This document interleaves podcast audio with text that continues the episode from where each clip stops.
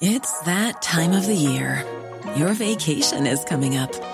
You can already hear the beach waves, feel the warm breeze, relax, and think about work.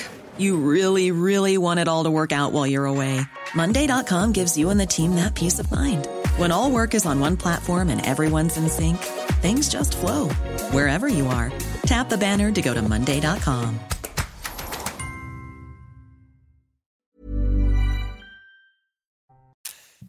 C'est News, il est 6h. Merci d'être avec nous. Vous regardez la matinale à la une ce matin. Le corps d'une otage du Hamas découvert dans une maison près de l'hôpital d'Al-Shifa. Elle avait 65 ans. Elle travaillait dans une école maternelle. Elle avait été enlevée dans un kibbutz. On y revient dès le début du journal. Des tunnels et des armes retrouvés par Tzal dans l'hôpital Al-Shifa à Gaza, dans le nord de Gaza. Selon l'armée israélienne, il y a des infrastructures terroristes dans tous les hôpitaux de Gaza. Le général Clermont est avec nous. A tout de suite, mon général. Près de 1000 fausses alertes à la bombe depuis le début de l'année en France. Ça touche essentiellement, pas uniquement, mais essentiellement les écoles. Les informations de Célia Barotte. A tout de suite, Célia. La ville de Nantes s'illustre avec des décorations de Noël qui ne ressemblent à rien. Elles ne font en tout cas aucune référence à la fête qui est Noël. La mairie évoque une fête multiculturelle, on en parle. Et puis la décrue qui s'amorce dans le Pas-de-Calais, Maxime Leguet, envoyé spécial de CNews en direct avec nous. A tout de suite, Maxime. Pendant son opération à l'hôpital Al-Shifa, l'armée israélienne a trouvé le corps d'une otage du Hamas dont vous voyez le visage derrière moi. Elle s'appelait Yehudit Weiss. Elle avait été enlevée dans le kibbutz de Be'eri, Shana. Cette institutrice de 65 ans se battait euh, contre un cancer euh, du sein depuis euh, trois mois. Son mari, lui, a été tué le 7 octobre dernier pendant les massacres du Hamas. Quant à leurs cinq enfants, ils ont tous survécu. Selon Tsahal, Yehudit a été assassinée par les terroristes dans la bande de Gaza. Marine Sabourin. Edith Weiss, 65 ans, était une mère de cinq enfants, grand-mère et épouse depuis de nombreuses années. Sur ce site destiné aux otages retenus par le Hamas, cette institutrice en maternelle est décrite comme une grand-mère aimante à temps plein, ayant un goût prononcé pour la culture, le sport, les voyages et la pâtisserie. Son corps a été retrouvé par l'armée israélienne près d'une structure adjacente à l'hôpital Al-Shifa situé à Gaza. Le corps de Judith a été retrouvé par nos forces de la 7e brigade qui ont opéré dans la zone proche de l'hôpital Al-Shifa. Près du corps, nous avons trouvé des armes appartenant aux terroristes. Judith Weiss, qui se battait contre un cancer du sein depuis trois mois, a été enlevée le 7 octobre dernier dans le kibbutz de Be'eri au sud d'Israël, où elle vivait avec son mari Shmuel, qui a été abattu par les terroristes sous ses yeux. Le corps de cette sexagénaire a été rapatrié en Israël et doit être autopsié afin de déterminer les circonstances exactes de sa mort. Pour rappel, environ 240 otages sont toujours retenus par le Hamas dans la bande de Gaza. Et puis de nouvelles armes et un tunnel ont été euh, également découverts par Tsahal pendant cette opération à l'hôpital Al-Shifa. Des armes ainsi qu'un véhicule auraient été utilisés pendant les massacres du euh, 7 octobre dernier. L'armée israélienne déclare avoir trouvé des infrastructures terroristes dans tous les hôpitaux euh, de Gaza. Des armes ainsi qu'un véhicule qui aurait été utilisé pendant les massacres hein, auraient été, retrouvés dans, l'hôpital. Euh, Général Bruno Clermont, de quoi s'agit-il?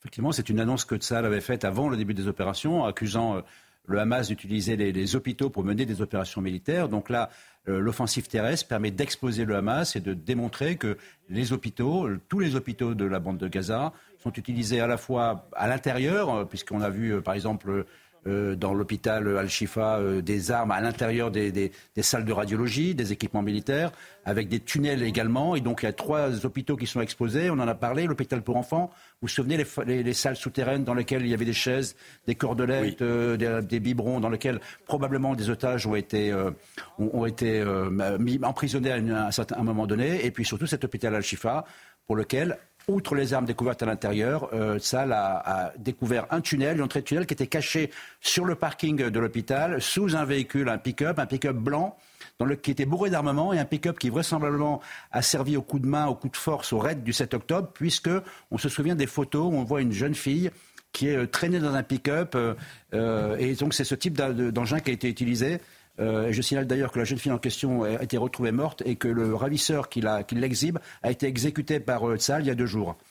Dernier point, ça pose deux questions. Première question, euh, ils n'ont pas trouvé de combattants du Hamas, ils n'ont pas trouvé d'otages. C'est où sont passés les combattants du Hamas et où sont passés les otages? Merci beaucoup, mon général. On sera, notez-le, avec Alexandre Delval, le géopolitologue euh, Alexandre Delval à 8h30. Il sera avec nous. Il vient d'écrire euh, le livre Vers un choc global avec un point d'interrogation. Est-ce qu'on se dirige vers un choc global? Je, lui poserai la question. Euh, des, des, décorations de Noël plus que douteuses à Nantes. Exit le Père Noël. Il a été remplacé par des visages lumineux totalement inconnus. Aucune référence à ce qu'est véritablement Noël. Oui, la mairie plaide en fait pour un Noël multiculturel accessible à toutes les confessions. Changement également euh, du côté de la chorale qui s'éloignera euh, du répertoire traditionnel. Les explications de Tony Pitaro. À Nantes, des visages inconnus remplacent celui du Père Noël. Des sculptures lumineuses à la place des décorations de Noël classiques. Un choix de la ville qui crée l'incompréhension de certains habitants. Ça m'aurait fait plaisir de pouvoir me promener avec mes enfants euh, voir les décorations de Noël, toutes ces animations qu'on a connues quand on était enfant. J'aimais bien quand dans euh, chacune des rues, on pouvait contempler, euh, je ne sais même pas comment ça s'appelle, ces, ces lumières qu'on a au-dessus des, au des rues, euh, qui sont différentes en fonction de la largeur des rues, les arbres parfois qui étaient éclairés également. Face aux critiques, la ville de Nantes a réagi hier dans un tweet. Parce qu'au XXIe siècle, l'esprit de Noël est multiculturel. Il n'est plus unique, mais laisse la place à toutes les confessions ou non-confessions parce que ces moments féeriques devraient rassembler tout le monde sous le même drapeau de la créativité. Dans ce programme d'illumination baptisé Le Voyage en hiver, l'une des artistes propose d'incarner Noël avec la sculpture d'une petite maman Noël. L'artiste suggère de retourner la situation en proposant une petite maman Noël qui affirme avec humour et légèreté un regard féministe. Petite maman Noël porte un jogging avec des chaussettes de Noël. Des illuminations classiques de Noël pourront être mises en place via une association de commerçants subventionnée par la ville. Alors hier soir, la mairie de Nantes a rétropédalé, a retiré son tweet pour en publier un autre. Regardez notre réponse publiée ce jeudi 16 novembre à propos du voyage en hiver, l'événement de fin d'année à Nantes pouvant être mal interprété, bon, pas mal interprété, c'était clair hein, de parler euh, d'un Noël multiculturel, mais bref, euh, voire instrumentalisé, à l'heure où nos concitoyens ont besoin d'apaisement et de rassemblement, nous avons décidé de le retirer. Voilà, plus aucune référence ni au Père Noël, qui n'est pas une référence religieuse, euh, ni alors à, l'aspect chrétien de, Noël, qui est quand même la base de, la, de la base. Deuxième volet des rencontres de Saint-Denis. Vous savez, ces rencontres autour du président de la République avec tous les chefs de parti. Emmanuel Macron réunit les patrons de parti. Euh, il y aura plusieurs absents. Gauthier, certains dans l'opposition boycottent la réunion. Oui, alors pour cette euh, deuxième réunion, Emmanuel Macron n'est pas encore tout à fait seul. Peut-être euh, pour la troisième, il sera seul dans la salle de réunion.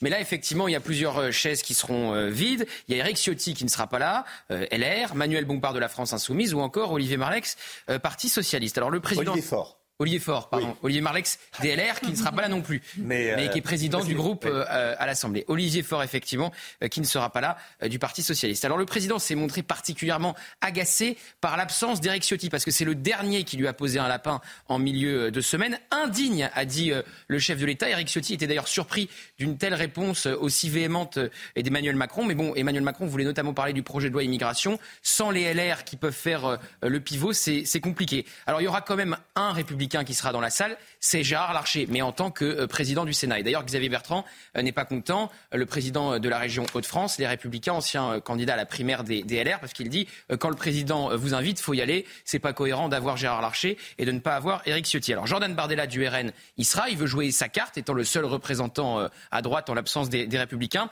Mais on peut déjà faire la, conclusion hein, de cette réunion à Saint-Denis. Le président va essorer ses interlocuteurs pendant une petite dizaine d'heures, comme il l'avait fait la dernière fois, 12 heures hein, la dernière Il va ressortir avec une grande idée qui n'aboutira sur strictement rien. Et d'ailleurs, les Français ne sont pas dupes. Selon un sondage Odoxa pour le Figaro, 61% d'entre eux estiment que c'est une opération de communication inutile qui n'apportera rien de concret. Gauthier Lebret. Merci Gauthier. Voilà, on en reparlera dans votre édito à 6h50 et puis on sera en direct avec Florian Tardif de, Saint-Denis avec, à, 8h30. Euh, direction le salon Millipol, salon des militaires et des policiers au parc des expositions à Villepinte. Dernière chance aujourd'hui pour participer à cet événement dédié à la sécurité intérieure des États. Ça ferme aujourd'hui. À l'approche des JO, ce salon aux 1000 exposants accueille de plus en plus de technologies de pointe, Chana. Hein. Et Michel Chevalet les a testés euh, pour vous. Exemple avec avec ce brouilleur de drone simple d'utilisation. Il permet d'intervenir plus rapidement. Regardez. Ici, à 1000 épaules, on voit des drones sur presque tous les stands, tout à fait normal. Des plus gros jusqu'aux plus petits, 250 grammes. Et puis, bien sûr, des systèmes de brouillage. Mais ce sont souvent des très grosses installations. On l'a regardé. Voilà. Tout tient ici sur un scooter. Ce qui permet donc de se déplacer, de se garer facilement. Une grosse batterie, autonomie, journée. Vous avez un radar qui tourne et qui détecte dans un rayon de 20 km tout ce qui vole. Et surtout, regardez la simplicité. Regardez sur cet écran. Voilà ce que voit le radar, ça c'est les échos. Et là, regardez, là, les, là, top, j'appuie, c'était un drone. Et il m'affiche les coordonnées, voilà, il est à 214 mètres. Et aussitôt, ces antennes-là me servent à le brouiller. Autrement dit, c'est la facilité d'utilisation et surtout la réponse immédiate. En résumé, c'est à la fois simplicité et rapidité d'intervention. Tout à fait. On s'est battu pour les Jeux Olympiques. En fin de compte, on a trouvé une solution radicale, radar brouilleur et puis euh, détection automatique de drones, ce qui nous a permis en fin de compte d'avoir un dispositif capable d'aller d'un endroit à un autre très rapidement sur des sites où il y a des problématiques et là on pourra trouver la solution. Mais ce n'est pas tout dans la simplicité l'efficacité. Regardez, l'information à distance sur votre tablette, euh, vous pouvez commander la caméra là en ce moment, la caméra qui montre le site où on est, et puis bien sûr vous avez l'image du radar. Allez, vous savez comment ça s'appelle ça? Un couteau suisse. voilà, merci à, Michel Chevalet. Voilà, la, lutte contre les, drones, c'est évidemment stratégique. Euh, la décrue se poursuit ce matin dans le Pas-de-Calais. Le département reste placé sous vigilance orange. A priori, pas de pluie prévue aujourd'hui. Ça devrait durer jusqu'à demain. Je dis bien a priori. Hein. Mais la décrue sera lente en raison des précipitations historiques de la semaine dernière. On rejoint tout de suite nos envoyés spéciaux dans le Pas-de-Calais, Maxime Leguet avec Léo Marcheguet. Euh, Maxime, bonjour. Vous êtes dans le village de la Caloterie et malgré Malgré une accalmie hier, le cauchemar des habitants euh, continue. Quelle est la situation ce matin Dites-nous? Oui, un niveau d'eau ici qui reste très élevé. Nous sommes effectivement à quelques kilomètres de Montreuil-sur-Mer, dans le village de la Caloterie, qui fait partie des communes qui a été le plus touchée par les inondations dans la région. Pour vous donner un ordre d'idée, ici, 80% du village a dû être évacué depuis le débordement de la Canche, le nom du fleuve qui longe le village. Ici, euh, des niveaux d'eau restent conséquents. On mesure jusqu'à 1m10, 1m20 d'eau à certains endroits encore des sinistrés, des habitants qui ont donc dû être évacués aux alentours euh, provisoirement et qui essayent désormais de revenir sur place pour récupérer des affaires, sauver des affaires qu'ils n'ont pas pu prendre avec eux lorsqu'ils ont dû quitter leur domicile à la hâte au moment des évacuations. Euh, un accès qui reste néanmoins difficile puisqu'ici de nombreuses routes nationales sont barrées comme vous pouvez le voir sur euh, les images de Léo Marcheguet derrière moi. 37 axes routiers sont impraticables avec ce niveau d'eau des, habitants avec qui nous avons échangé qui espèrent toutefois bénéficier d'une petite journée d'accalmie, puisque effectivement, vous l'avez dit, de, très nombreuses précipitations sont prévues, euh, de très faibles précipitations sont prévues pour aujourd'hui. Le département qui reste néanmoins toutefois en vigilance orange pour risque de crue. Merci beaucoup, Maxime Leguet. Voilà, bon courage à vous tous. Voilà, les routes barrées, euh, pas dans tous les sens, mais effectivement derrière vous, euh, on voit bien le, panneau. Merci beaucoup, Maxime, et, bon courage à vous tous si vous êtes euh, si vous êtes sinistrés, évidemment. Le sport, tout de suite, avec des nouvelles de Warren Zahir Emery, la nouvelle star. Retrouvez votre programme de choix avec Autosphère, premier distributeur automobile en France la nouvelle star du, de l'équipe de France, la pépite du PSG, Warren Zahir Emery, qui pourrait jouer pour la première fois en équipe de France face à Gibraltar demain à Nice. Oui, on vous en parlait euh, dès hier matin, mais les chances du petit prodige augmentent avec la blessure au genou euh, d'Eduardo Camavinga. Warren Zahir Emery deviendrait alors le plus jeune international français depuis 1911 s'il joue euh, demain. Je rappelle qu'il a 17 ans, qu'il est toujours élève en terminale. Et hier, un journaliste de l'équipe lui a demandé de faire un choix entre le baccalauréat, l'euro et une médaille au JO. Il lui a répondu Je prends les trois, c'est l'objectif. Vous avez profité de votre programme de choix avec Autosphère, premier distributeur automobile en France. C'est News, il est 6h15. Merci d'être avec nous. Près de 1000 fausses alertes à la bombe recensées en France depuis septembre. Euh, quels sont les sites visés? Qui sont les auteurs de ces fausses alertes à la bombe? Euh, Franchement, c'est euh, c'est vraiment lâche d'appeler pour tout désorganiser et provoquer, pas le chaos, mais vraiment la désorganisation. On en parle avec vous, Célia Barotte. Vous avez des informations juste après la, la publicité. À tout de suite.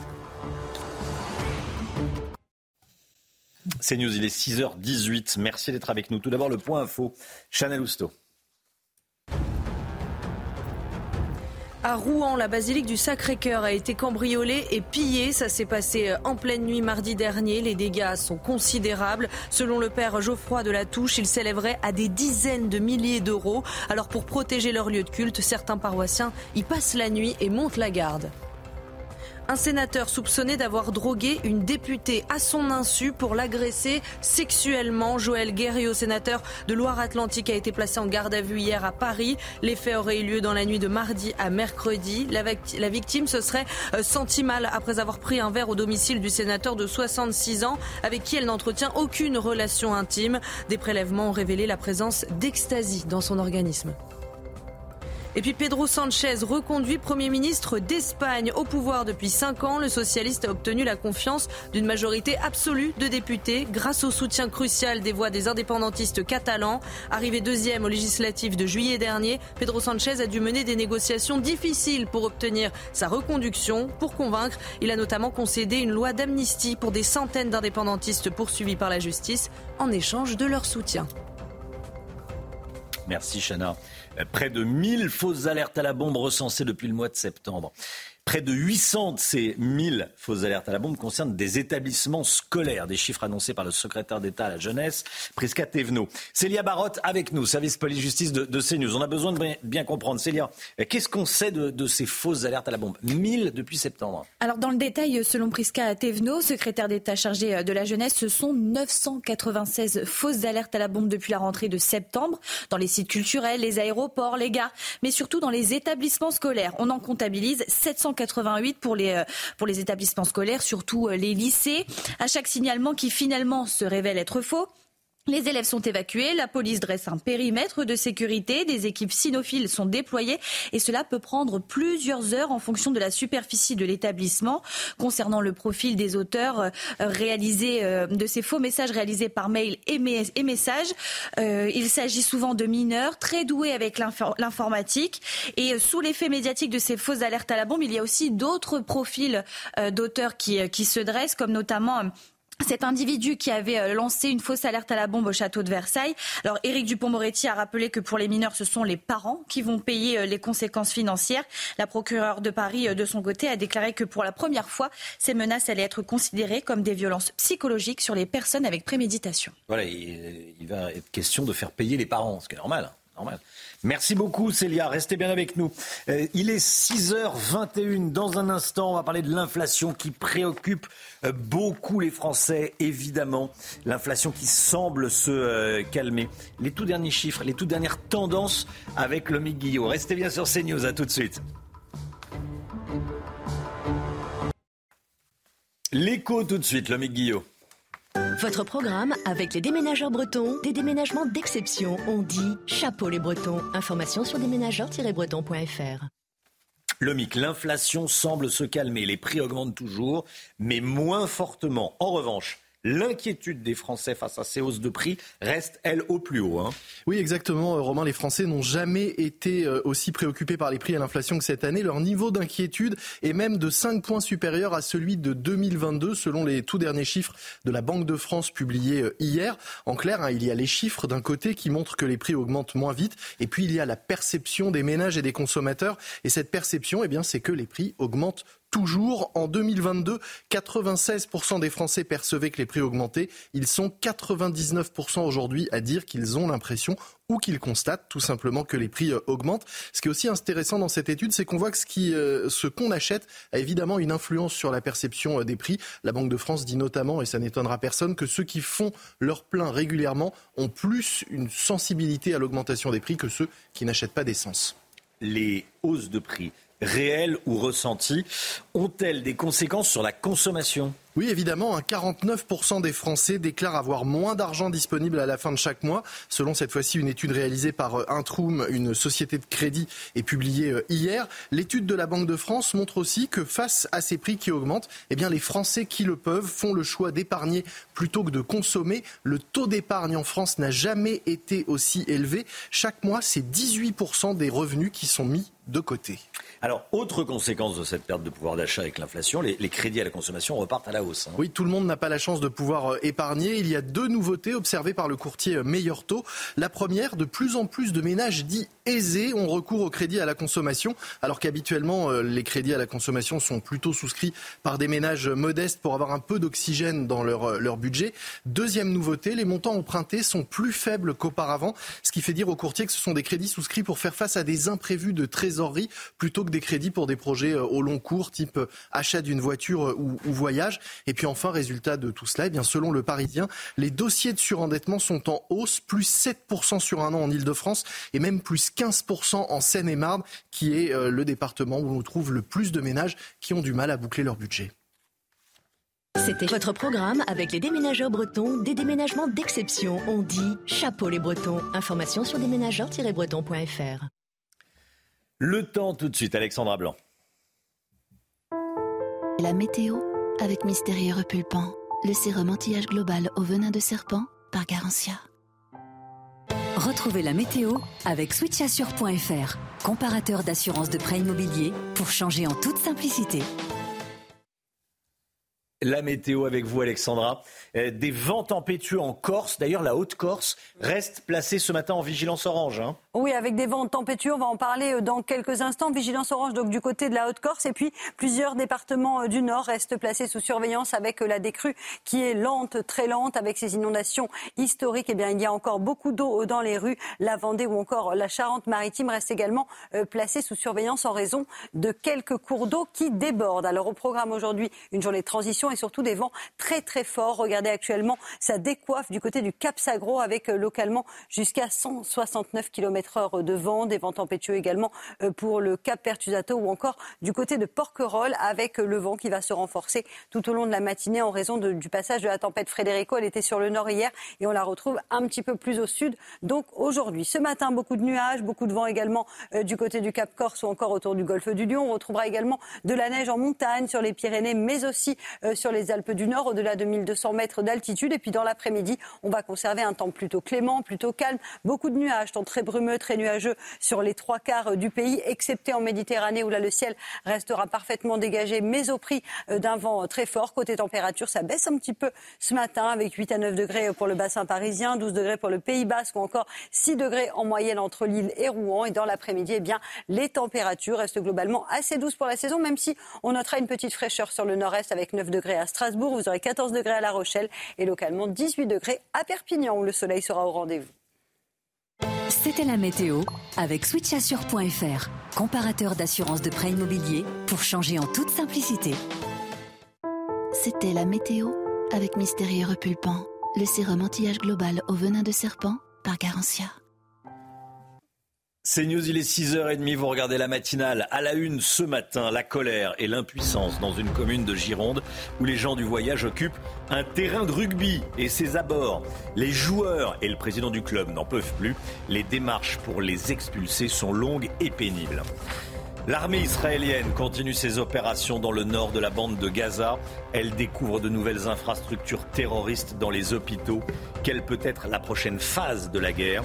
On sera en direct avec Liz Ben Kemoun, journaliste rédactrice en chef de Radio Judaïka. Le pillage dans la basilique du Sacré-Cœur de Rouen. Les dégâts sont estimés à plusieurs milliers d'euros selon le curé de la paroisse. L'émotion sur place est forte. Il y a beaucoup de solidarité qui se met en place. Vous l'entendrez dans ce journal. Et puis une drôle de semaine pour Emmanuel Macron. Ces derniers jours, le président de la République est apparu confus et hésitant sur de nombreux sujets sur lesquels on va revenir avec vous. Gauthier Lebret, édito politique, 6h50. Un terrain de rugby d'une université de Talence en Gironde squatté par des gens du voyage. Un premier groupe s'était installé sur le site pendant plusieurs mois. Une fois la centaine de caravanes parties, elles ont euh, aussitôt été remplacées par d'autres, Chana. Et à chaque fois, les lieux sont laissés dans un état euh, déplorable. Le président du club de rugby n'en peut plus. Il est complètement euh, démoralisé et s'inquiète pour la survie de son club. Reportage de Jérôme Rampenou. Ce terrain de rugby près de Bordeaux a été occupé par les gens du voyage pendant des mois. Leur départ a été un soulagement pour le président, mais il fut de courte durée. Alors qu'on attendait notre nouveau clubhouse, les, les Algeco qui devaient être installés, qui devaient être installés mardi matin, ils sont arrivés vendredi soir. Et puis ils se sont installés sur le parking, non plus sur le terrain qui est déjà abîmé, sur le parking, euh, entre les, deux terrains, quoi, entre le clubhouse et le terrain. Et donc euh, on ne peut plus passer. Les rugbyman et le club se sentent complètement dépassés face à ces installations sauvages. Et il y a aussi les dégâts il va falloir tout remettre en état car les dégradations sont nombreuses. Ils ont rendu le site euh, pollué, des carcasses de voitures.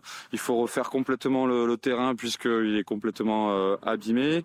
Euh, il y a des excréments partout. Et puis c'est vrai que là, on a eu une semaine de répit. Il y a déjà, il y a déjà, voilà, des, des caravanes qui sont qui sont installées. Donc ouais, c'est vraiment démoralisant. À chaque fois, il faut recommencer toutes les démarches pour les expulsions un parcours du combattant. La préfecture qui donne l'ordre, je crois que les forces de police doivent euh, pouvoir intervenir.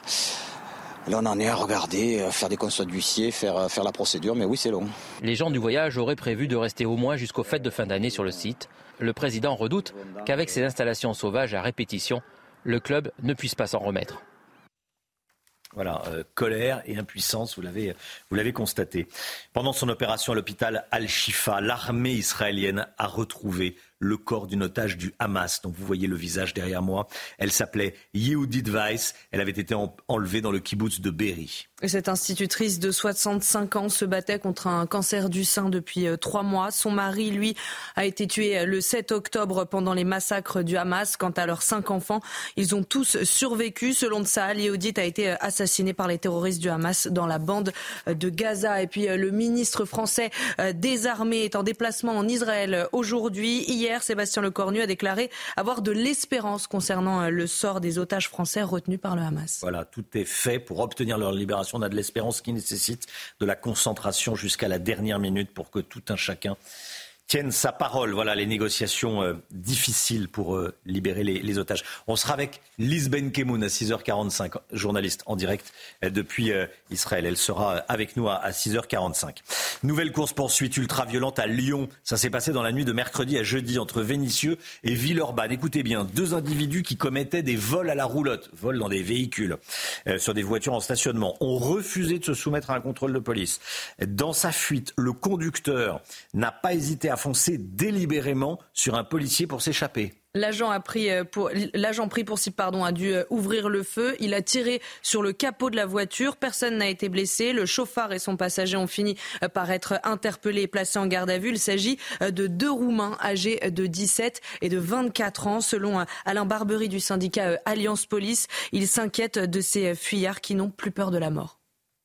On a des individus euh, fous du volant qui n'hésitent plus, qui n'ont plus peur de, la tenue, de l'uniforme, de, la vie, tout simplement, autant pour eux que, pour celle d'autrui. C'est pas une angoisse, mais c'est un vrai sujet. On espère bien que euh, euh, les parlementaires vont prendre en compte les revendications d'Alliance Police Nationale et notamment que nos collègues soient protégés juridiquement dans leur intervention.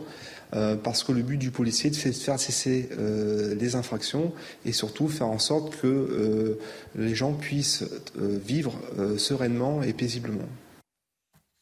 La mère de Naël appelle à une manifestation. Elle crie à l'injustice après la libération du policier mis en cause dans la mort de son fils. Il a été euh, libéré sous contrôle judiciaire mercredi dernier. Dans une vidéo publiée sur les réseaux sociaux, la mère de Naël invite tous ceux qui le souhaitent à se rassembler euh, à Nanterre.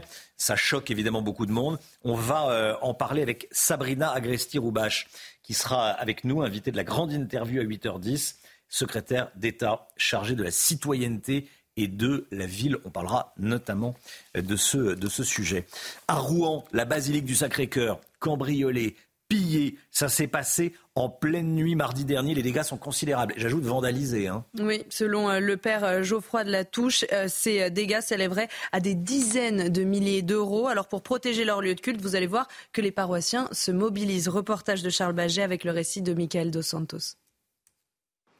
Sur l'autel, un pied de biche et le tabernacle. Ce coffre qui contient hostie et vin sacré est l'un des seuls objets à avoir résisté aux voleurs. C'est un tabernacle avec code et en fait ils ont trouvé la clé et tant mieux pour nous, ils ont mis la clé dans euh, le mauvais trou qui a déconnecté euh, le rapport avec le code qui était euh, bien fait et donc ils n'ont pas pu l'ouvrir. Le cœur de la basilique a été vandalisé, la statue de Saint Antoine de Padoue brisée en mille morceaux.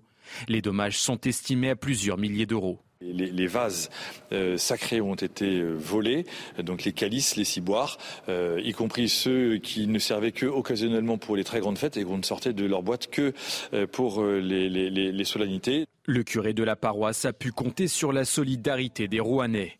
Les antiquaires de la région restent en état d'alerte en cas de revente des objets volés. Plusieurs fidèles se sont eux mobilisés pour protéger la basilique. Une protection de l'église par des paroissiens qui ont décidé de venir dormir dans l'église et qui sont relayés 3, 4, 5 pères de famille euh, de 3 heures en 3 heures entre euh, le début de la nuit et la fin de la nuit. Cette profanation a choqué les habitants de la ville normande. C'est une atteinte à notre, à notre, chrétienté et même si je ne le suis pas, on, doit on se doit de le protéger. Le patrimoine euh, des églises, c'est notre patrimoine occidental, c'est notre patrimoine religieux. Ça représente la France, ça fait partie de nous. C'est un véritable sacrilège et un blasphème. Pour l'heure, rien n'indique qu'il s'agisse d'un acte antichrétien. Le diocèse de Rouen a porté plainte. Une enquête a été ouverte. Voilà, quelle tristesse. Heureusement, la, solidarité se met en place. Il y a des euh, catholiques et des fidèles qui vont dormir sur place. Euh, pour euh, tenter de, protéger euh, cette église, cette basilique. 6h37, le sport, on va parler de tennis. Retrouvez votre programme de choix avec Autosphère, premier distributeur automobile en France. Novak Djokovic s'est imposé face au Polonais Hubert euh, Urkash au Masters de Turin, Chana. Oui, victoire euh, en 3-7, 7-6, 4-6, 6-1. Pour que euh, Djokovic se qualifie en demi-finale, il fallait que l'Italien Yannick Sinner vienne à bout du Danois Holger Rune. Et c'est chose faite puisque Rune s'est incliné cette nuit 3-7 à 0. Vous avez profité de votre programme de choix avec Autosphère, premier distributeur automobile en France.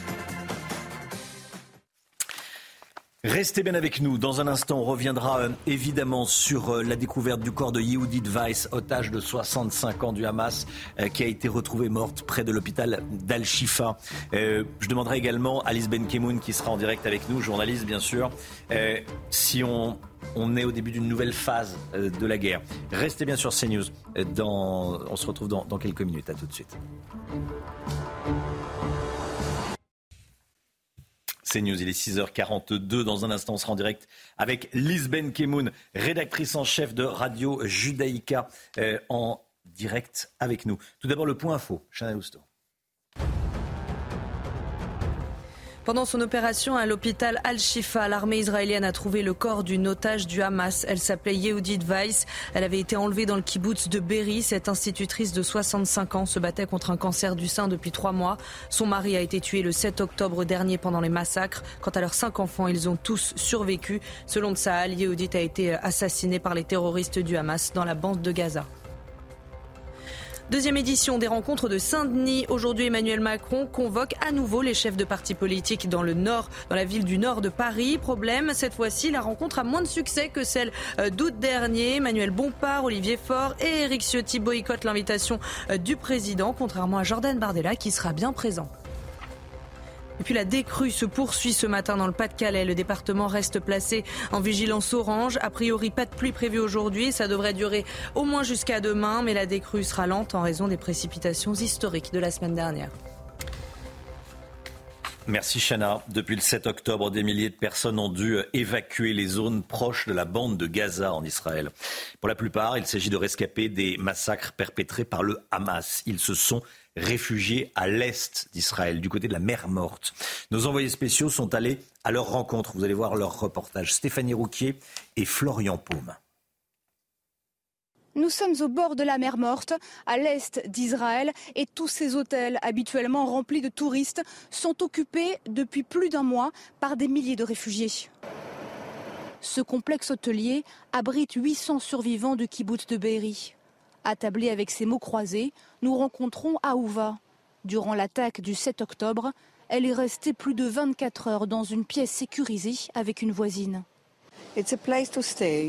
C'est un endroit où on peut rester, cet hôtel. On a de la nourriture, un lit pour dormir, c'est calme. Mais ce n'est pas ma maison. Je suis très triste pour ma maison en repensant à ce qui s'est passé. Je me sens fébrile. Leur maison, un lieu marqué par le drame, est à plus de deux heures d'ici. Alors tout a été pensé pour recréer un cadre de vie. Et 24 heures sur 24, des psychologues sont à leur disposition. Ces personnes ont vécu des moments très difficiles. Parfois, ils ne dorment pas bien. Parfois, ils ne mangent pas bien. Mais je ne sais pas si c'est un signe de syndrome post-traumatique. C'est peut-être un signe de deuil et de guérison. Ces survivants ne savent toujours pas quand ils pourront revenir chez eux et surtout s'ils en auront la force. Lise Benkemoun est avec nous. Bonjour Lise, rédactrice en chef de Radio Judaïka. Merci d'être avec nous euh, ce matin. Vous m'entendez Lise? Très bien. Très bien, bonjour. Merci d'être merci d'être avec nous.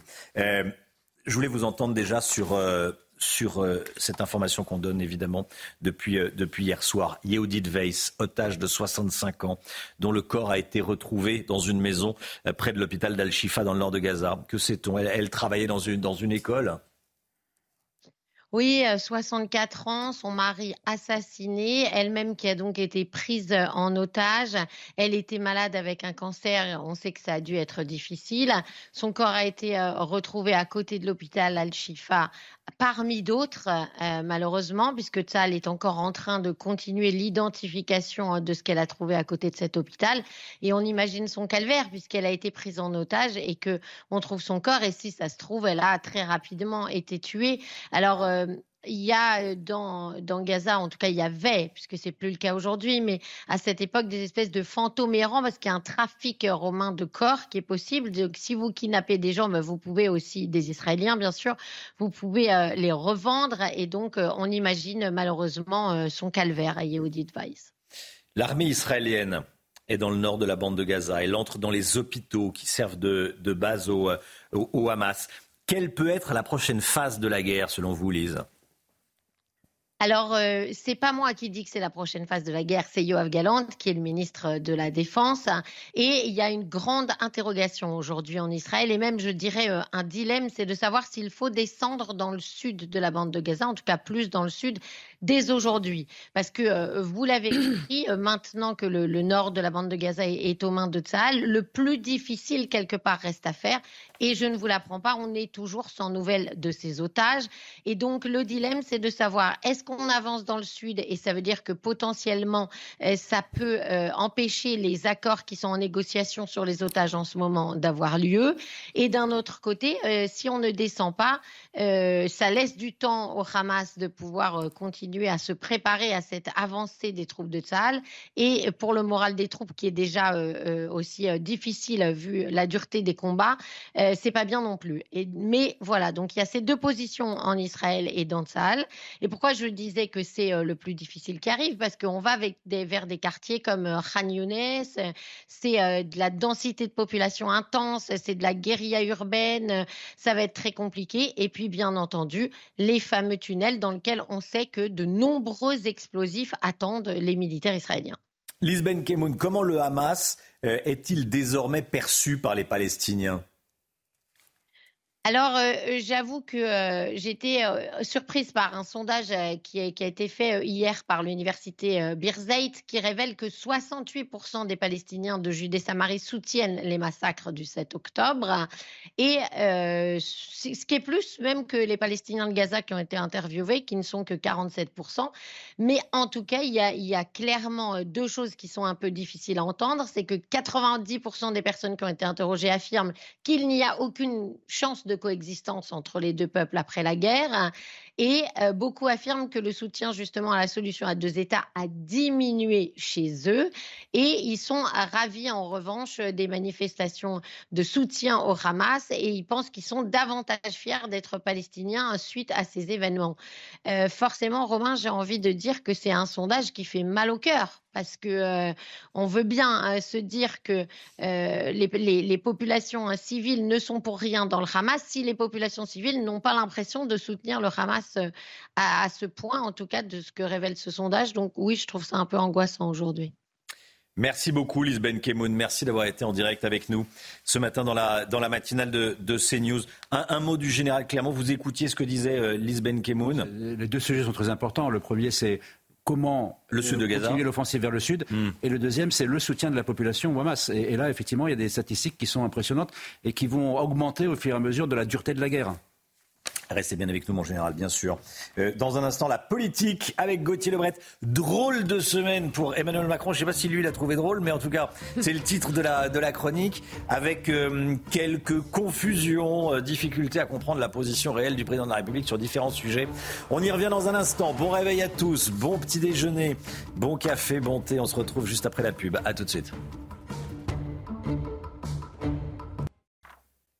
6h53. Merci d'être avec nous. Retour sur la semaine d'Emmanuel Macron.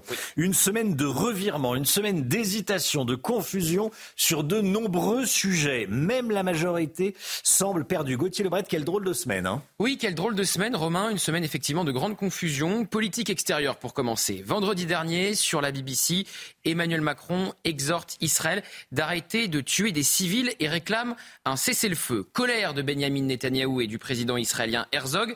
Emmanuel Macron, perçu comme un pro-israélien dans le monde arabe, est désormais critiqué de part et d'autre. Avec ce en même temps, il réussit à se fâcher avec tout le monde. Il dira plus tard dans la semaine que s'il est critiqué de tous les côtés, c'est que la position de la France est équilibrée. Sauf que dimanche, il appelle, il rétropédale, il appelle le président israélien pour justement rétropédaler et expliquer que ce n'est pas totalement ce qu'il voulait dire. Sur la scène politique française, les membres de la France insoumise se félicitent des propos du président sur la, BBC et explique qu'il leur donne raison. Alors, concernant la politique intérieure, c'est tout aussi brouillon. Oui, vendredi, Emmanuel Macron annonce qu'il ne se rendra pas à la marche de dimanche contre l'antisémitisme. Là aussi, il est récupéré par Jean-Luc Mélenchon, qui explique que le président a, raison de faire comme lui et de boycotter cette grande marche. Mais tout au long de la semaine, on va apprendre les raisons de cette absence et il y a de quoi être surpris. Premier argument, Emmanuel Macron explique que ce n'est pas la place du président de la République. C'était pas le sentiment de François Mitterrand en 1990 qui a marché contre l'antisémitisme. Deuxième argument, il explique qu'il doit bâtir l'unité du pays, ne pas diviser. Mais comment peut-on diviser le pays en participant à une marche contre l'antisémitisme? Bâtir l'unité, mais avec qui? Avec ceux qui refusent de lutter contre l'antisémitisme, avec les antisémites. Emmanuel Macron joue la confusion autour de cette marche. D'ailleurs, comme Jean-Luc Mélenchon là encore, il l'assimile à une marche pro-Israël. Mais sans doute a-t-il été mal conseillé, puisque voilà-t-il pas qu'on apprend en milieu de semaine que Yacine Bellatar, humoriste condamné, a conseillé au président de ne pas aller à cette marche pour, je cite, ne pas enflammer les banlieues. Le président aurait-il Troisième argument, en Suisse, il redit que protéger les Français de confession juive, je cite, ce n'est pas mettre au pilori les Français de confession musulmane. Là aussi, on dirait du Jean-Luc Mélenchon dans le texte, la France insoumise ayant expliqué qu'on a entendu des slogans islamophobes dans la marche de dimanche. Alors, Emmanuel Macron euh, termine la semaine isolée. Oui, alors pas tout à fait seul. Troisième lame du. Pas encore, effectivement. Euh, deuxième réunion aujourd'hui à Saint-Denis avec euh, les chefs de parti. Problème, il est boycotté par une partie des oppositions. Il y aura des chaises vides à cette réunion pas d'Éric Ciotti des Républicains, pas de Manuel Bompard de la France Insoumise et pas d'Olivier Faure du Parti euh, Socialiste. Aujourd'hui, donc, pour ce deuxième volet des rencontres de Saint-Denis. Au troisième volet, il y aura plus grand monde du tout. Le président s'est montré particulièrement agacé hein, par l'absence euh, du président des Républicains, Éric Ciotti. C'est le dernier qui lui a posé euh, un lapin indigne selon le chef de l'État, surtout qu'il voulait parler du projet de loi immigration, donc sans les républicains c'est compliqué. Alors c'est pas la seule fois de la semaine d'ailleurs où il a paru agacé, énervé, contrarier le président de la République. On avait vu sa conférence de presse euh, en Suisse. On peut déjà euh, faire la conclusion hein, de cette réunion à Saint-Denis. Le président va essorer ses interlocuteurs pendant une dizaine d'heures. Ça a duré 12 heures hein, la dernière fois. Il va ressortir avec une grande idée qui n'aboutira sur strictement rien. D'ailleurs, les Français ne sont pas dupes. Selon un sondage Odoxa pour le Figaro, 61% d'entre eux estiment que c'est une opération de communication inutile qui n'apportera rien de concret. CQFD. Merci Gauthier Lebret. Soyez là à 8h10. Antisémitisme, insécurité, projet de loi immigration, on en parlera avec Sabrina Agresti-Roubache qui est secrétaire d'État à la citoyenneté et à la ville. Ça va être euh, passionnant, on l'espère. 8h10, Sabrina Agresti-Roubache, invitée de la grande interview sur CNews et sur Europe 1. Le temps tout de suite, Alexandra Blanc. La météo avec Mystérieux Repulpant, le sérum anti-âge global au venin de serpent par Garantia. Retrouvez la météo avec switchassure.fr, comparateur d'assurance de prêt immobilier pour changer en toute simplicité. Regardons ensemble à nouveau cette image incroyable d'un toit qui s'envole, le toit d'un lycée qui s'envole à Clermont-Ferrand.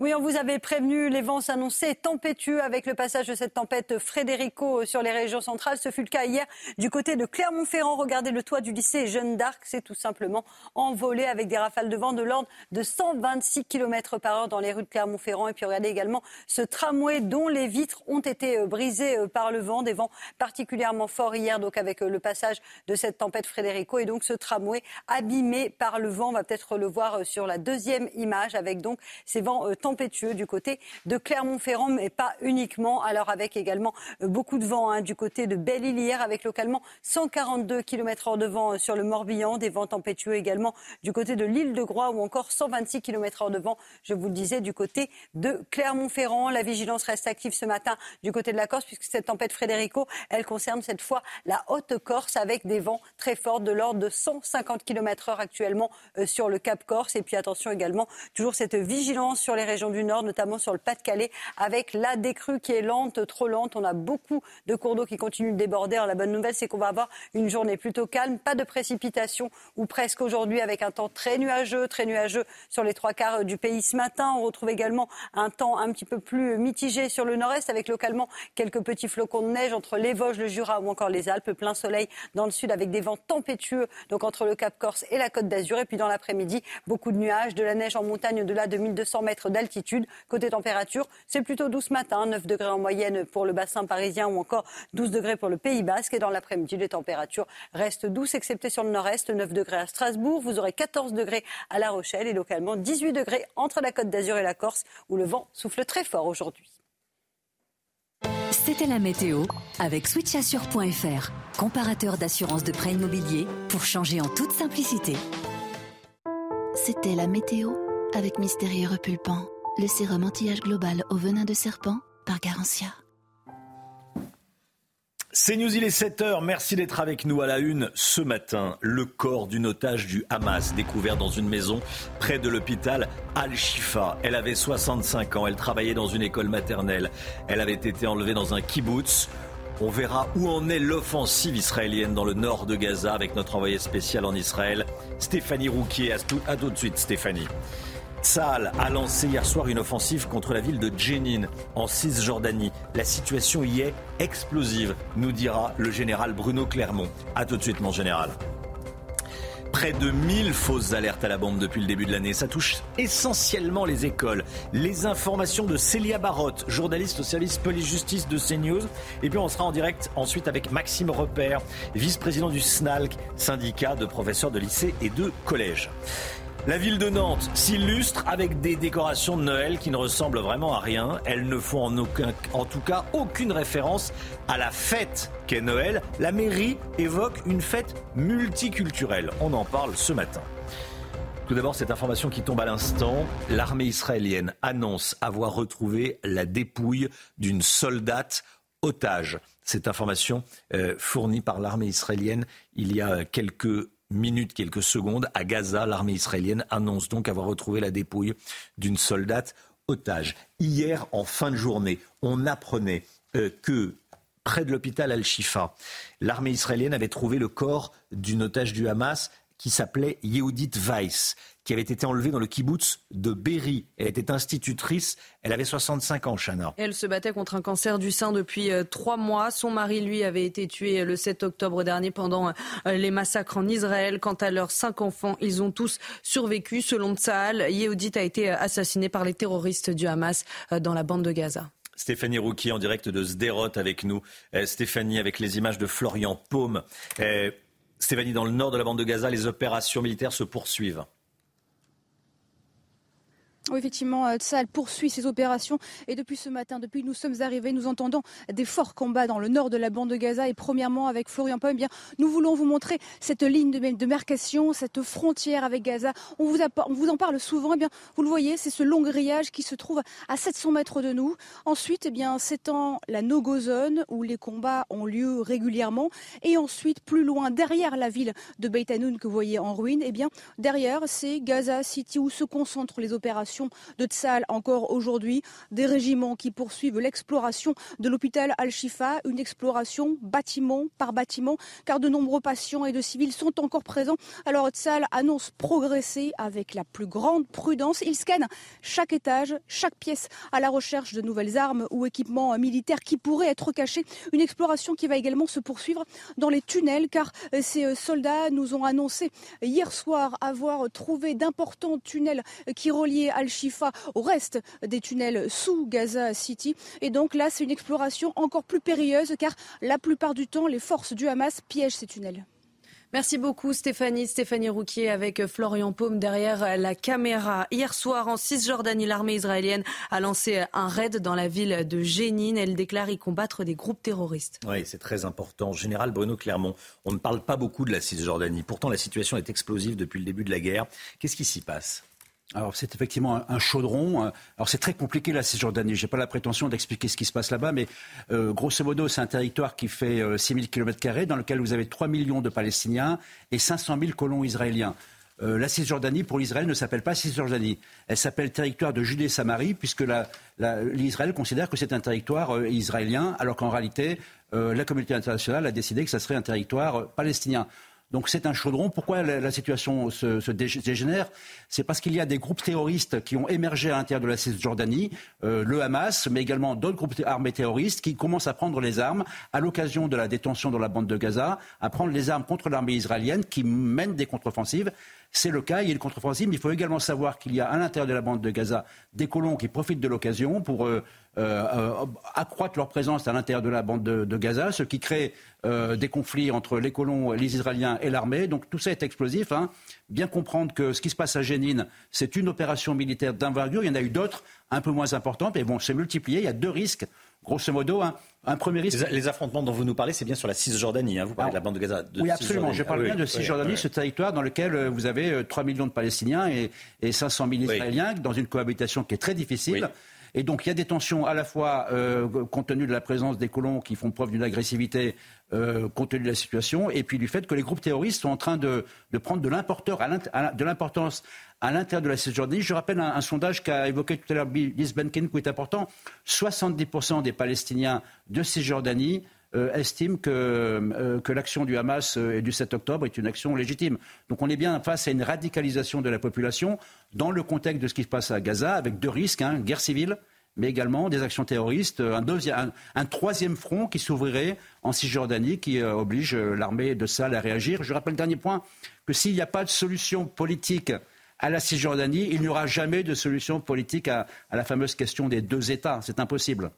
Merci mon général. Restez bien avec nous. La gendarmerie du Rhône a lancé cette semaine l'opération Tempête 69. Objectif, lutter contre toutes les formes de délinquance. Et au total, 350 gendarmes sont mobilisés pour mener une série d'opérations. Coup de poing, reportage d'Olivier Madinier.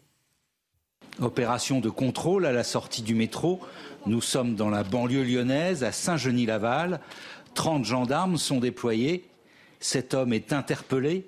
Il transporte une vingtaine de petites fioles contenant du cannabis. Ce sont des petits pochons de quelques grammes de cannabis déjà conditionnés à la vente. Donc il a juste à proposer ça à certains, euh, aux personnes qui en fument. Il achète, ils achètent ça quelques dizaines d'euros et voilà, conditionnement en dose euh, déjà prêt. Donc là, quelques dizaines de grammes qui ont été euh, trouvés par le chien. Donc une excellente prise. L'homme détenait également un couteau avec une lame d'une vingtaine de centimètres. Cette action coup de poing se tient dans le cadre d'une vaste opération contre la délinquance. Elle est baptisée Tempête 69. Cette opération Tempête, c'est la première qui est déclenchée dans le département, la première avec des moyens aussi conséquents, 350 euh, gendarmes, un hélicoptère, des moyens cynophiles, des réservistes de la, de la gendarmerie qui viennent en renfort des effectifs locaux pour un effet euh, vraiment important et dissuasif. En une semaine, une trentaine d'opérations auront été réalisées. Voilà, c'est un message envoyé aux, petits délinquants, j'allais dire. Euh, ce qu'on a vu, voilà, c'est euh, euh, si vous transportez de la, de la, drogue, vous pouvez vous faire pincer, ce qui est arrivé d'ailleurs à des individus interpellés. Tiens, ce sujet qui, je sais, va vous faire réagir. Des, des décorations de Noël plus que douteuses à Nantes. Exit le Père Noël, il a été remplacé par des visages lumineux totalement inconnus. Donc aucune référence dans ces décorations bah, pas de Noël, donc de, fin d'année à, à, Nantes. Aucune référence au Père Noël, aucune référence non plus à, la à l'essence chrétienne de la, de la fête de Noël. Alors la mairie plaide pour un Noël, dit que c'est un Noël multiculturel, accessible à toutes les confessions, Chana. Les changements également euh, du côté euh, de la chorale, hmm. qui euh, s'éloignera du répertoire traditionnel. Les explications de Tony Pitaro. À Nantes, des visages inconnus remplacent celui du Père Noël. Des sculptures lumineuses à la place des décorations de Noël classiques, un choix de la ville qui crée l'incompréhension de certains habitants. Ça m'aurait fait plaisir de pouvoir me promener avec mes enfants, euh, voir les décorations de Noël, toutes ces animations qu'on a connues quand on était enfant. J'aimais bien quand dans euh, chacune des rues, on pouvait contempler, euh, je ne sais même pas comment ça s'appelle, ces, lumières qu'on a au-dessus des, rues, qui sont différentes en fonction de la largeur des rues, les arbres parfois qui étaient éclairés également. Face aux critiques, la ville de Nantes a réagi hier dans un tweet. Parce qu'au XXIe siècle, l'esprit de Noël est multiculturel. Il n'est plus unique, mais laisse la place à toutes les confessions ou non-confessions, parce que ces moments féeriques devraient rassembler tout le monde sous le même drapeau de la créativité. Dans ce programme d'illumination baptisé Le Voyage en hiver, l'une des artistes propose d'incarner Noël avec la sculpture d'une petite maman Noël. L'artiste suggère de retourner la situation en proposant une petite maman Noël qui affirme avec humour et légèreté un regard féministe. Petite maman Noël porte un jogging avec des chaussettes de Noël. Des illuminations classiques de Noël pourront être mises en place via une association de commerçants subventionnée par la ville.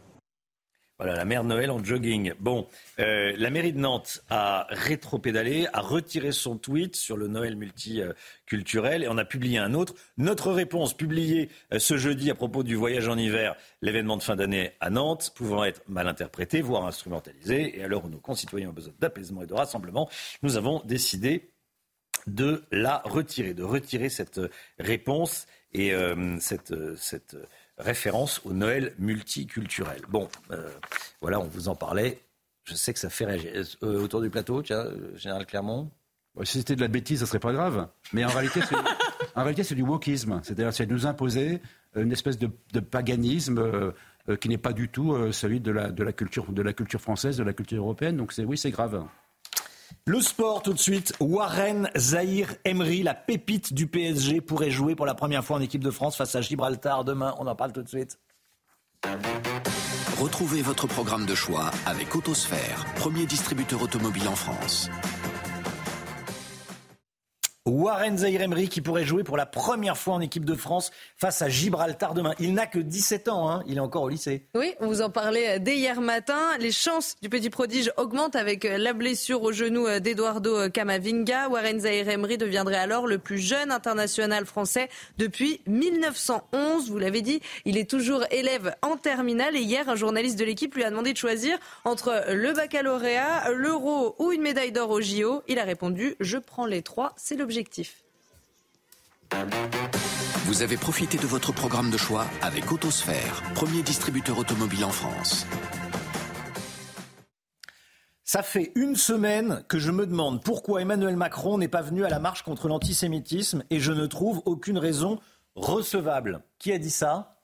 Patrick Bruel. Patrick Bruel, qu'on entendra à 7h30. Il n'a toujours pas compris, une semaine après, pourquoi Emmanuel Macron n'est pas le seul, hein. s'est pas rendu à la marche contre l'antisémitisme. C'est pas le seul, ajoute Gauthier Lebret.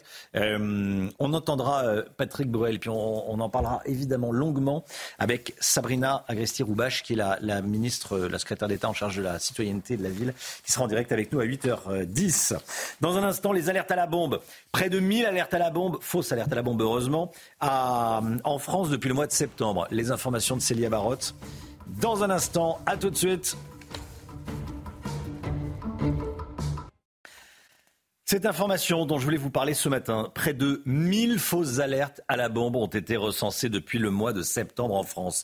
Sur ces 1000, 800 fausses alertes à la bombe concernent les établissements scolaires. Célia Barotte avec nous, service police-justice de, de CNews.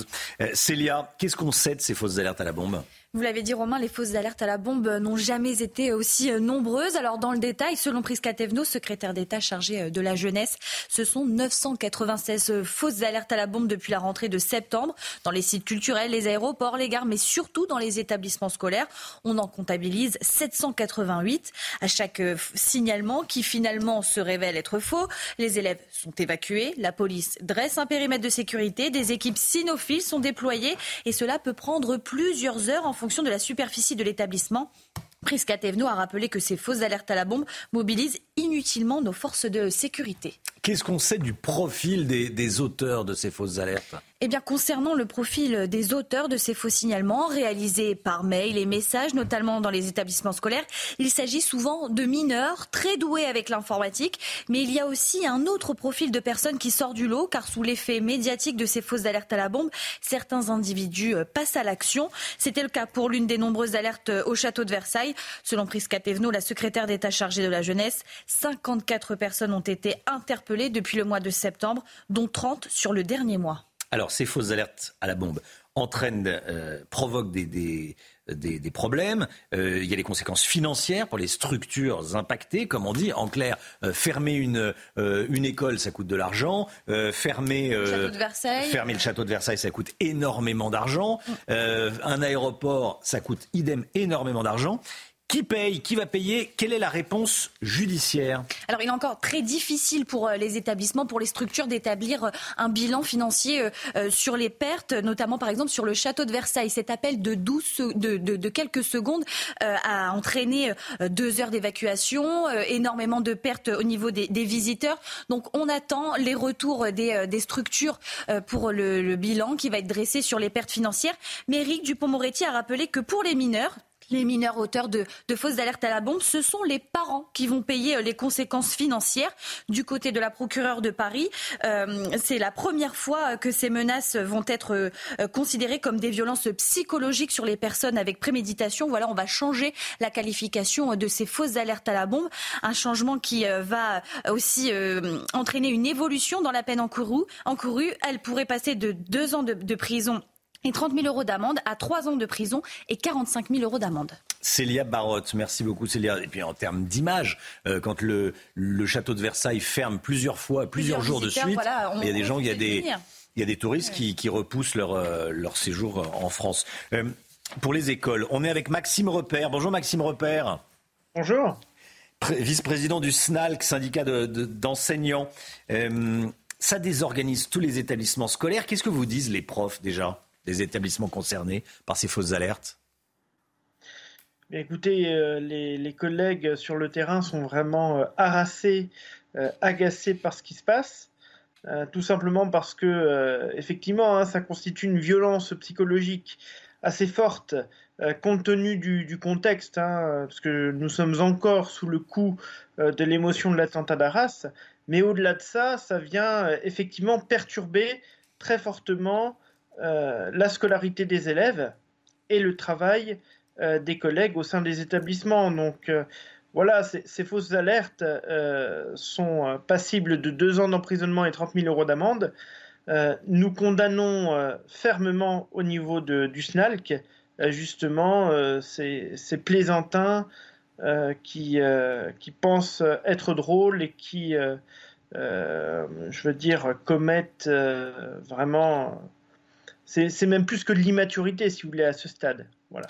Quelle est la règle? Euh, Que dit le, protocole? Dès qu'il y a une fausse alerte à la bombe, on est obligé de tout évacuer. Comment ça se passe concrètement dans un établissement scolaire? Bah, concrètement, pour un établissement scolaire, j'allais dire comme pour n'importe quel établissement, donc euh, l'alerte est, euh, est, transmise au niveau de la préfecture et donc il y a une évacuation qui, qui est opérée.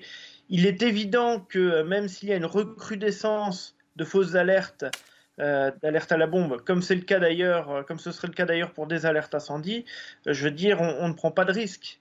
Voilà, donc il est, il est normal, si vous voulez, de, d'appliquer le principe de précaution et donc de procéder à l'évacuation. Merci beaucoup Maxime Repère. Merci d'avoir été en direct avec nous ce matin dans la matinale de, de CNews. Célie Barotte, vous restez, euh, restez sur, le, sur le plateau. Dans un instant, juste après la pub, on va parler d'Elisabeth Borne, agent immobilier. Oui, oui, Elisabeth Borne qui a des solutions pour tenter euh, d'éviter une trop grave crise du logement. On en parle dans un instant avec le Guillaume. A tout de suite. L'écho tout de suite, le Guillaume. Breton, des déménagements d'exception. On dit chapeau les Bretons. Information sur déménageurs-bretons.fr. L'immobilier et le logement sont en crise. On n'aura jamais construit et vendu aussi peu de logements neufs que cette année. Avec, on l'a dit cette semaine, un risque majeur sur l'emploi. Pour répondre à cela, Elisabeth Borne a annoncé hier des mesures. Que prévoit le gouvernement, le Guillaume? Eh bien, euh, Romain, vous connaissez sans doute le, site vente privée hein, qu'on mhm. appelle euh, VP maintenant, un site qui permet aux marques d'écouler leurs invendus en rachetant euh, les stocks en masse et à, à bas prix. Eh bien, c'est ce que va faire le gouvernement finalement avec les promoteurs immobiliers, puisqu'ils ne parviennent pas à écouler les stocks de logements déjà construits. Le gouvernement va les racheter. On parle de 47 000 logements quand même, hein, qui seront ensuite proposés à la location avec des loyers modérés de 10 à 15% inférieurs au prix du marché.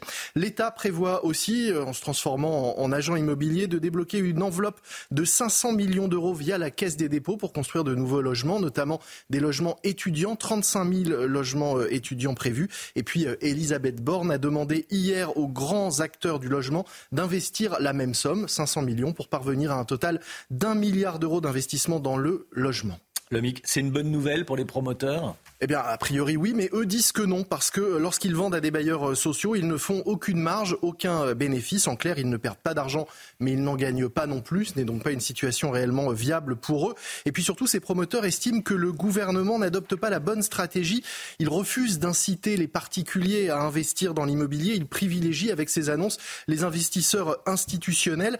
Pour la Fédération des constructeurs, le gouvernement, en fait, espère que le blocage actuel du marché va faire baisser les prix de l'immobilier. Sauf que, disent-ils, c'est un pari très risqué. Ah oui, c'est-à-dire? Eh bien, en fait, il n'est pas dit que les prix baissent et que les acheteurs reviennent rapidement. Et du coup, eh bien, en attendant, certains craignent des dépôts de bilan en cascade dans le secteur de la construction, notamment.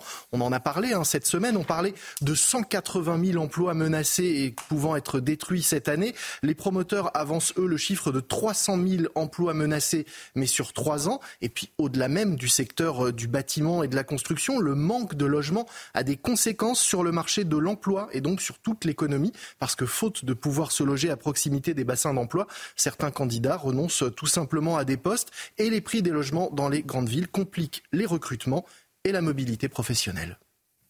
C'était votre programme avec les déménageurs bretons, des déménagements d'exception. On dit chapeau les bretons. Information sur déménageurs-bretons.fr. Le temps tout de suite, Alexandra Blanc. La météo avec Mystérieux Repulpant, le sérum anti-âge global au venin de serpent par Garantia. Retrouvez la météo avec switchassure.fr, comparateur d'assurance de prêt immobilier pour changer en toute simplicité.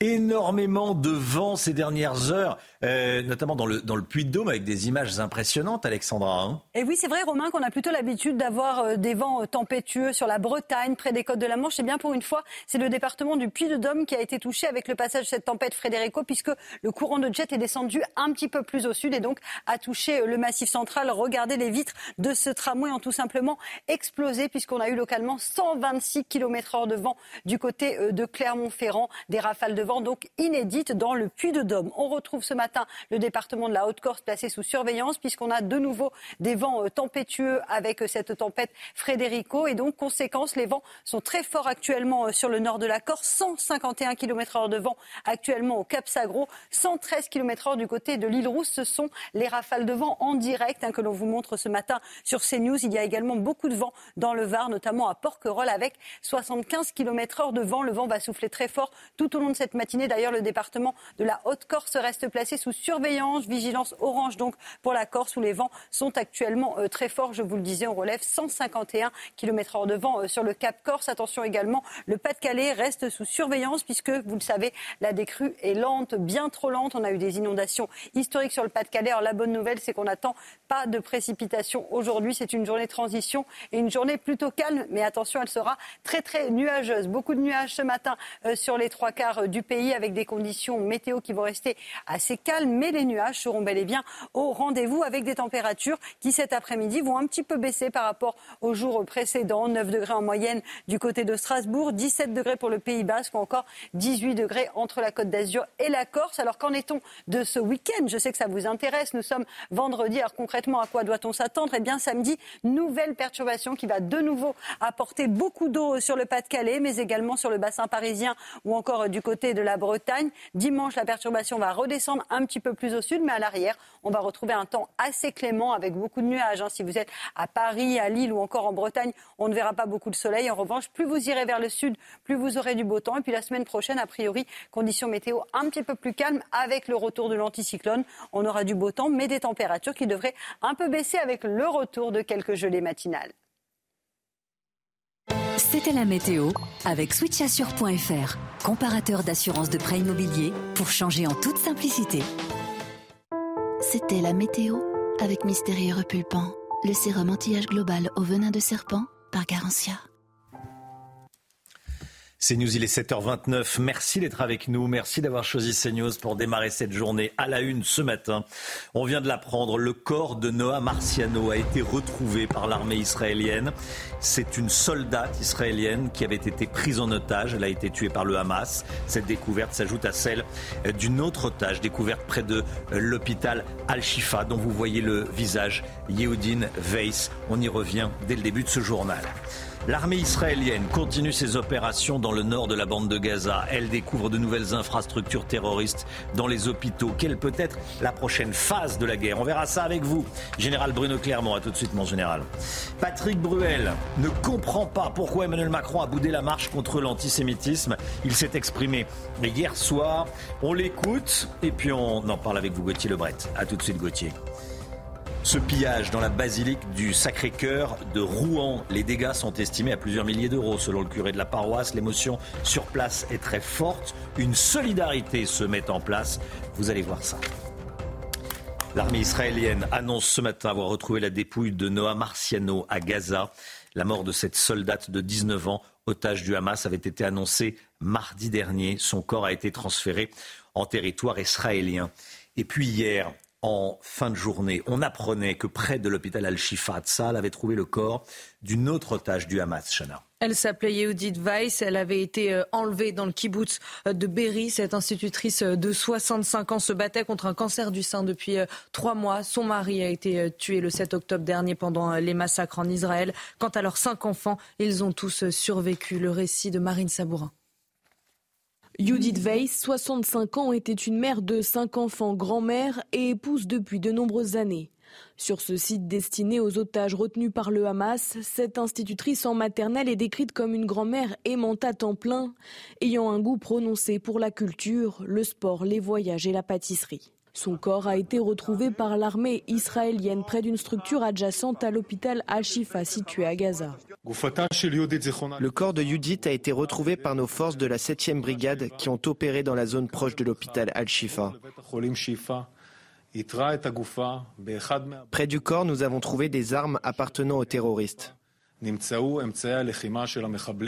Judith Weiss, qui se battait contre un cancer du sein depuis trois mois, a été enlevée le 7 octobre dernier dans le kibbutz de Berry au sud d'Israël, où elle vivait avec son mari Shmuel, qui a été abattu par les terroristes sous ses yeux.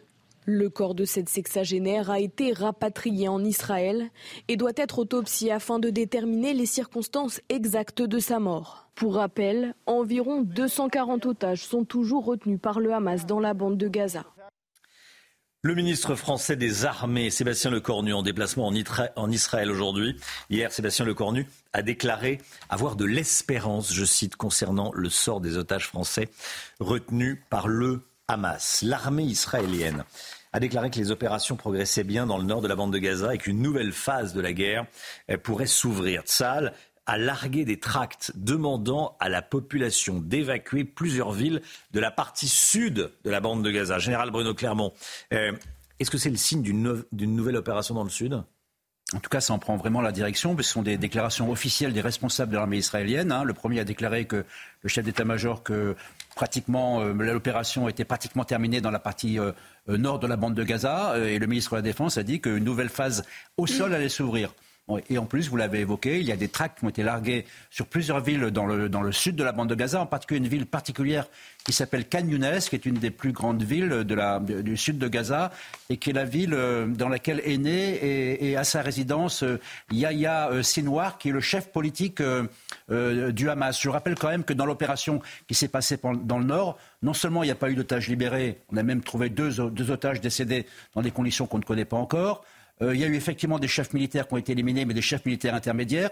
Il y a eu 5000, a priori, terroristes du Hamas qui ont été éliminés. Ça veut dire que dans le Sud, il y a les chefs militaires, les principaux, et il y a encore 25 000 combattants, 25 000 terroristes du Hamas. Ça veut dire que l'opération n'est pas terminée. L'enjeu pour Israël, c'est est-ce qu'ils vont passer par un bombardement aérien comme ils l'ont fait dans le Nord, avec tous les risques vis-à-vis de la population civile, sachant qu'il y a trois fois plus d'hôpitaux dans le Sud dans le Nord, ou est-ce qu'ils vont rentrer par une opération terrestre qui cause plus de morts dans les rangs de l'armée, mais qui permet de maîtriser mieux la force et de mieux coordonner les frappes aériennes et les opérations au sol.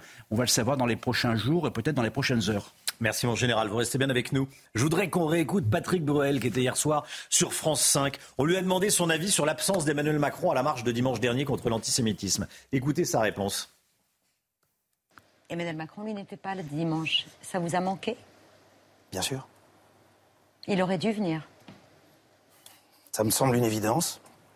Euh, ça fait une semaine que je me pose euh, la question. Je me dis pourquoi? Pourquoi est-ce qu'il n'est pas venu? Quelle est la raison? Est-ce qu'il y a une raison? Euh, J'essaie de trouver toutes les raisons possibles. Et je n'en trouve aucune de, recevable, avec tout le respect que je porte à notre président, et j'ai aucun doute sur son, sur son, engagement. Mais là, ça m'a manqué. Ça a manqué à beaucoup de gens. Et voilà. Il y a Patrick Boel qui n'est pas le seul euh, à ne pas comprendre pourquoi Emmanuel Macron ne s'est pas rendu, à décider, à réfléchir, s'est dit la meilleure solution, c'est de ne pas me rendre à la marche pour la République et contre l'antisémitisme. Oui, il dit que les arguments avancés par le président ne sont pas convaincants. C'est vrai qu'on l'a vu particulièrement agacé lors d'une conférence de presse euh, en Suisse quand on lui a posé la question. Alors il donne plusieurs arguments. C'est pas la place d'un président de la République. En 1990, François Mitterrand, président de la République, avait fait le choix de marcher à Paris contre l'antisémitisme. Ensuite, il dit euh, mon rôle, c'est de bâtir l'unité. Mais comment euh, peut-on diviser en allant à une marche contre l'antisémitisme sauf s'il l'assimile à une marche euh, pour ou contre la politique de Benjamin Netanyahou. Mais c'était pas du tout ça. C'était une marche contre l'antisémitisme. Et donc après, il dit bâtir l'unité, mais l'unité avec qui? Avec ceux qui s'opposent à la lutte contre l'antisémitisme, avec les antisémites? Donc c'est vrai que ces arguments, et puis alors troisième argument, Yacine Bellatar reçu euh, à l'Élysée, qui euh, explique à l'entourage du président de la République que s'il y va, en gros, il y aura des émeutes, ça va mettre le feu au quartier. On n'est pas obligé d'écouter Yacine Bellatar. C'est pas forcément un bon thermomètre. Est-ce qu'il y aurait eu des émeutes si le président euh, se rend à une telle, marche euh, On peut se poser euh, la question. Et surtout, alors ça veut dire qu'il a peur.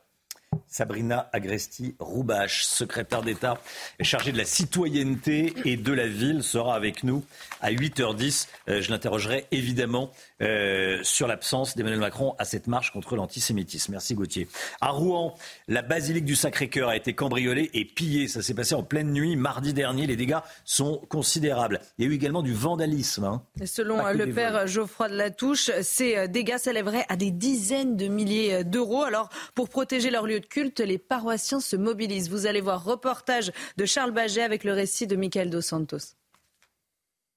Sur l'autel, un pied de biche et le tabernacle. Ce coffre qui contient hostie et vin sacré est l'un des seuls objets à avoir résisté aux voleurs. C'est un tabernacle avec code et en fait ils ont trouvé la clé et tant mieux pour nous, ils ont mis la clé dans euh, le mauvais trou qui a déconnecté euh, le rapport avec le code qui était euh, bien fait et donc ils n'ont pas pu l'ouvrir. Le cœur de la basilique a été vandalisé, la statue de Saint Antoine de Padoue brisée en mille morceaux.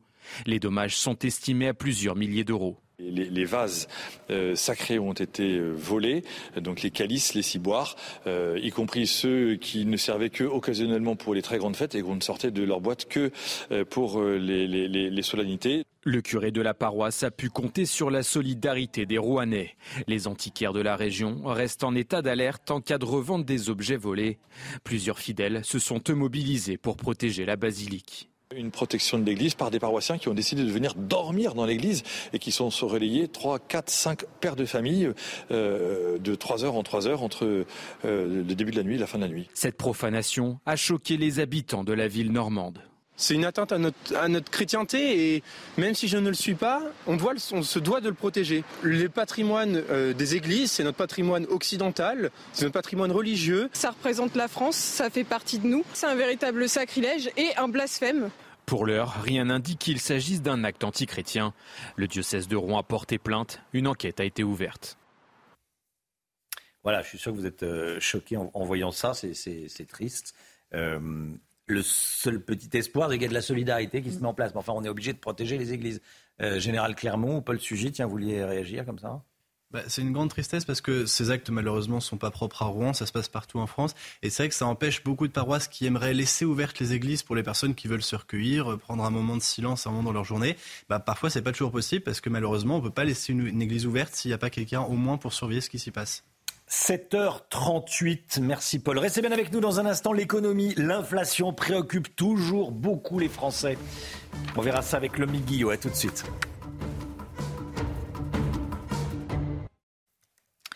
C'est News 7h42. Merci d'être avec nous. Avec la fuite d'une grande partie des terroristes du, Hamas vers le sud de la bande de Gaza, les combats risquent de se déplacer le long de la frontière avec Israël. Quelques habitants vivent dans l'angoisse de vivre de nouveaux massacres. Et nos envoyés spéciaux sont allés dans la région euh, des trois frontières, à côté de Kerem Shalom, tout près euh, de la ville palestinienne de Rafah. Voyez ce reportage de nos envoyés spéciaux Thibaut Marcheteau et Antoine Estève. Vous voyez derrière ce grillage, c'est la route qui longe le sud de la bande de Gaza. Elle a été complètement bouclée par l'armée israélienne qui redoute ici des incursions de terroristes du Hamas qui seraient venus se réfugier dans le sud de la bande de Gaza. Elle redoute aussi des tirs directs contre les véhicules. Ces terres sablonneuses autour d'Afshalom sont enclavées dans la région des trois frontières. Égypte, Gaza, Israël. Ici, une majorité des habitants des villages et des kibbutz sont partis. Ceux qui restent se retrouvent dans ce bar, dernier commerce ouvert au milieu du désert à quelques centaines de mètres de la bande de Gaza. Toutes les familles ont fui cette région. Il n'y a plus personne qui vit ici. La seule raison pour laquelle je reste, c'est parce que mon mari est agriculteur. Il se bat pour nos vies et il se bat pour sa terre, pour travailler sa terre. Sinon, il n'y a plus personne ici. Sur les chemins, on ne croise en effet que des paysans qui travaillent sur leurs tracteurs ou des militaires qui se déploient autour de la bande de Gaza. Cette zone est réputée pour être l'une des plus dangereuses d'Israël. Les attaques terroristes sont fréquentes, par les airs notamment. Les attentats du 7 octobre sont dans tous les esprits. Les habitants vivent dans la peur d'un nouveau massacre. J'ai pas vraiment peur parce que je suis dans le déni de ce qui s'est passé. Je ne veux pas voir en face qu'il y a eu un terrible massacre. Je sais que ça s'est produit, mais je l'ignore quand même parce que je ne peux pas imaginer que ça s'est vraiment passé. Tout le monde a les yeux rivés sur cette colline et ses immeubles. Ce sont les villes de Rafah et Khan au sud de la bande de Gaza. Elles accueillent des centaines de milliers de réfugiés palestiniens qui ont fui le nord et certainement une grande partie des combattants du Hamas. Voilà la crainte de, nouveaux massacres. Reportage d'Antoine Estève et de Thibault euh, Marcheteau. Je vous rappelle l'information tombée il y a quelques instants. Euh, c'est l'armée israélienne qui a annoncé avoir retrouvé le corps de Noah Marciano, soldat de l'armée israélienne euh, qui, était otage du, Hamas, euh, dont la mort avait été annoncée mardi dernier. Son corps a été retrouvé près de l'hôpital Al-Shifa. Euh, ça a été annoncé il y a quelques instants. Le rappel des titres avec vous, Chanel Housteau, et vous commencez par cette information. L'armée israélienne annonce ce matin avoir retrouvé euh, la dépouille de Noah Marciano à Gaza. La mort de cette soldate de 19 ans, otage du Hamas, avait été annoncée euh, mardi dernier. Hier, on apprenait euh, que près de l'hôpital Al-Shifa, Tsahal avait également trouvé le corps d'une autre otage du Hamas dont vous venez de voir le visage. Elle s'appelait Yehudit Weiss. Elle était institutrice. Elle avait 65 ans et était mère de 5 enfants. Elle avait été enlevée dans le kibbutz de Berry le 7 octobre dernier. Deuxième édition des rencontres de Saint-Denis. Aujourd'hui, Emmanuel Macron convoque à nouveau les chefs de partis politiques dans la ville du nord de Paris. Problème, cette fois-ci, la rencontre a moins de succès que celle d'août dernier. Emmanuel Bompard, Olivier Faure et Éric Ciotti boycottent l'invitation du président, contrairement à Jordan Bardella, qui sera lui bien présent. Et puis la décrue se poursuit ce matin dans le Pas-de-Calais. Le département reste placé en vigilance orange. A priori, pas de pluie prévue aujourd'hui et ça devrait durer jusqu'à demain. Mais la décrue sera lente en raison des précipitations historiques de la semaine dernière. Votre programme avec les déménageurs bretons, des déménagements d'exception. On dit chapeau les bretons. Information sur déménageurs-bretons.fr. L'inflation semble se calmer, les prix augmentent toujours, mais moins fortement. En revanche, l'inquiétude des Français face à ces hausses de prix reste, elle, au plus haut, le MIC. Hein, oui, effectivement, euh, Romain, euh, les Français n'ont jamais été aussi préoccupés par les prix et l'inflation que cette année. Leur niveau d'inquiétude est même de 5 points supérieur à celui de 2022, selon euh, les tout derniers chiffres publiés hier dans une étude de la Banque de France. En clair, hein, il y a les chiffres hein, qui, d'un côté, montrent que les prix augmentent moins vite, et puis il y a la perception des consommateurs et des ménages, et cette perception eh bien, c'est tout simplement que les prix augmentent. Et même plus qu'une perception, c'est souvent euh, un constat au moment de passer euh, en caisse. En 2022, 96% des Français percevaient que les prix augmentaient. Ils sont 99% en 2023. Et ça ne surprendra personne. Mais cette étude montre aussi que eh bien, ce qu'on achète a une influence évidemment sur la perception qu'on a des prix et de l'inflation. En clair, les personnes qui achètent fréquemment de l'essence ressentent plus fortement l'inflation que ceux qui n'en achètent pas ou rarement. Même chose avec les fruits et les légumes frais. Les hausses de prix réelles ou, ressenties ont-elles des, conséquences sur la consommation? Oui, évidemment. 49% des Français déclarent avoir aujourd'hui moins d'argent disponible à la fin de chaque mois que l'année dernière, selon une étude d'Intrum, société de crédit. L'étude de la Banque de France montre, elle, que face à ces prix qui augmentent, les Français, et ceux qui le peuvent en tout cas, préfèrent épargner plutôt que consommer. Le taux d'épargne, c'est-à-dire la part des revenus mis de côté, est de 18% actuellement. C'est un taux particulièrement euh, élevé. Puis vous le voyez, 81% des consommateurs déclarent avoir au moins un mois de salaire d'épargne disponible aujourd'hui.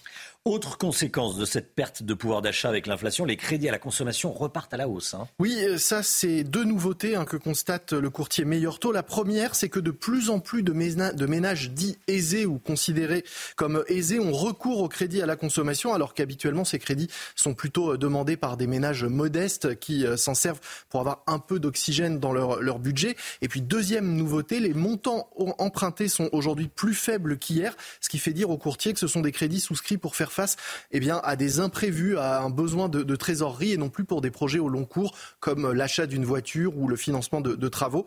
Enfin, résultat de tout cela, le Parisien nous dit aujourd'hui que les dossiers de surendettement sont en hausse de 7% en Ile-de-France et même de 15% en Seine-et-Marne, où l'on trouve donc le plus grand nombre de ménages qui ont du mal à boucler leur budget.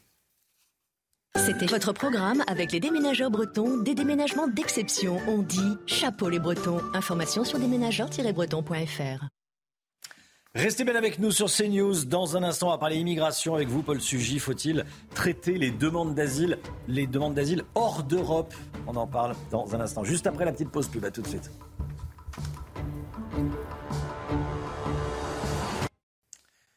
7h52, Paul Sujet avec nous. Les Anglais veulent envoyer au Rwanda les demandeurs d'asile entrés illégalement. Mais mercredi, la Cour suprême britannique a jugé ce projet illégal. C'est vraiment une idée sérieuse, Paul?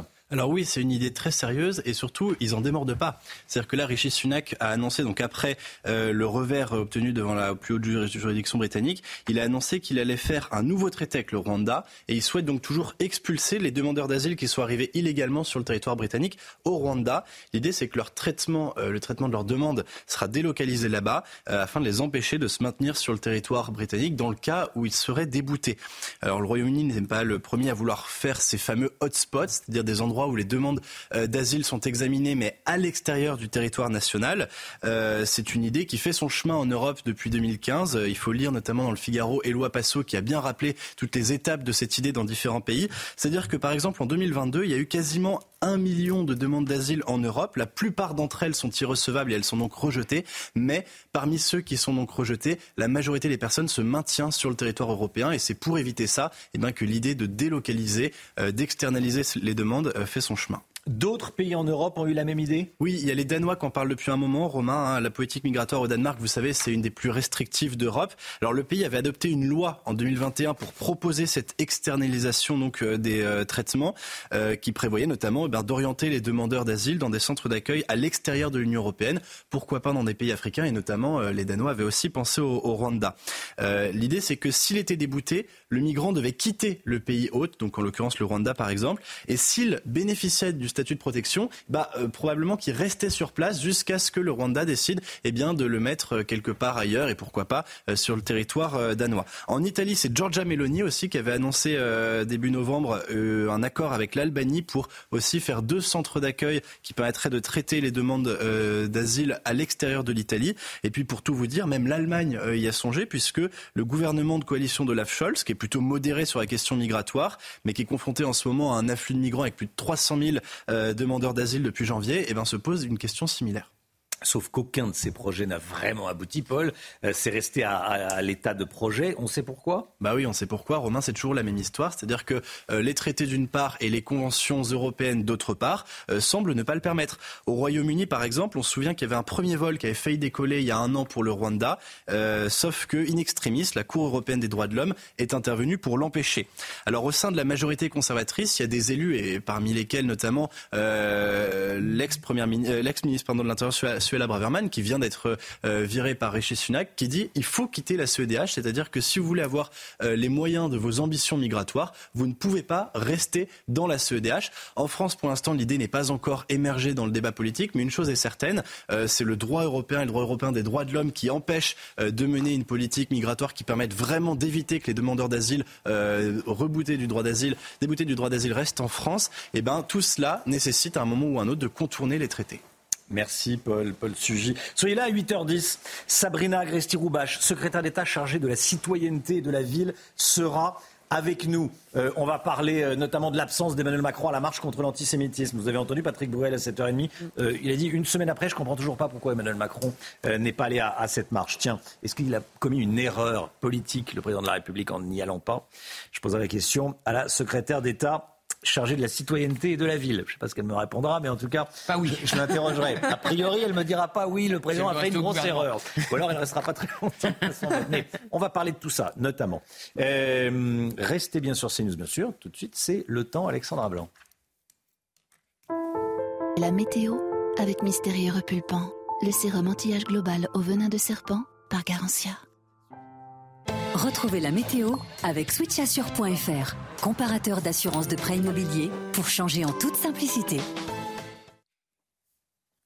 Des vents très puissants, notamment à Clermont-Ferrand, avec ces images incroyables, Alexandra. Oui, regardez le toit de ce lycée qui, s'est tout simplement envolé hier après-midi avec des vents tempétueux du côté euh, de Clermont-Ferrand. On a relevé localement jusqu'à 126 km heure de vent dans le puits de Dôme. C'est quasiment du jamais vu avec le passage de la tempête Frédérico. Les dégâts ont été nombreux avec donc le vent qui a donc euh, emporté cette toiture du lycée Jeanne d'Arc à Clermont-Ferrand et puis un tramway aussi fortement dégradé. Les vitres ont tout simplement explosé avec le vent. C'est pour vous montrer à quel point les vents étaient très fort avec donc le passage de cette tempête Frédérico. On retrouve des vents euh, tempétueux dans le Puy-de-Dôme, mais pas uniquement, puisqu'on a eu beaucoup de vent aussi euh, du côté de la Bretagne. Hier, on a relevé 142 km/h de vent du côté de Belle-Île dans le Morbihan. Beaucoup de vent également du côté de l'île de Groix ou encore 126 km/h de vent, je vous le disais, à Clermont-Ferrand. Ce matin, les vents se sont décalés principalement entre la côte d'Azur et la Corse. On relève actuellement 150 km/h de vent pour le Cap Sagro. D'ailleurs, c'est pourquoi eh bien, la Haute-Corse est placée sous surveillance vigilance orange pour la Haute-Corse en raison des fortes rafales de vent. Donc actuellement, puisque la tempête Frédérico concerne principalement la Côte d'Azur et la Corse. Ce matin, on retrouve un temps un petit peu plus clément euh, sur le Pas-de-Calais, avec néanmoins cette vigilance orange qui reste maintenue, puisque vous le savez, les cours d'eau continuent de déborder. Alors ce matin, temps très nuageux, très brumeux sur les trois quarts du pays. On retrouve en revanche un temps lumineux autour du golfe du Lion ou encore du côté de la Corse en raison des fortes rafales de vent. On retrouvera aujourd'hui de la neige en montagne, notamment euh, sur les Alpes ou encore au pied des Pyrénées, au-delà de 1200 mètres d'altitude. Et puis dans l'après-midi, très peu d'évolution, beaucoup de nuages hein, sur les trois quarts du pays, avec en prime l'arrivée d'une nouvelle perturbation par la Bretagne qui donnera localement quelques petites gouttes de pluie euh, sur la pointe bretonne. Côté température, ça reste plutôt doux pour la saison, même si ça baisse un petit peu par rapport aux jours précédents. 6 degrés en moyenne en Touraine ce matin, 7 degrés en Bourgogne ou encore localement jusqu'à 12 degrés pour le Pays Basque. Et dans l'après-midi, les températures restent au-dessus des normales de saison. La douceur va se maintenir, excepté entre Strasbourg et Nancy où vous aurez 9 degrés cet après-midi. Mais partout ailleurs, c'est très doux. 12 à Paris, 17 degrés en moyenne pour le Pays Basque ou encore 18 degrés entre la Côte d'Azur et la Corse. Attention, les températures devraient baisser la semaine prochaine. Et puis le week-end s'annonce agité samedi sur les régions du Nord avec de nouvelles, de nouvelles précipitations attendues, notamment sur le Pas-de-Calais.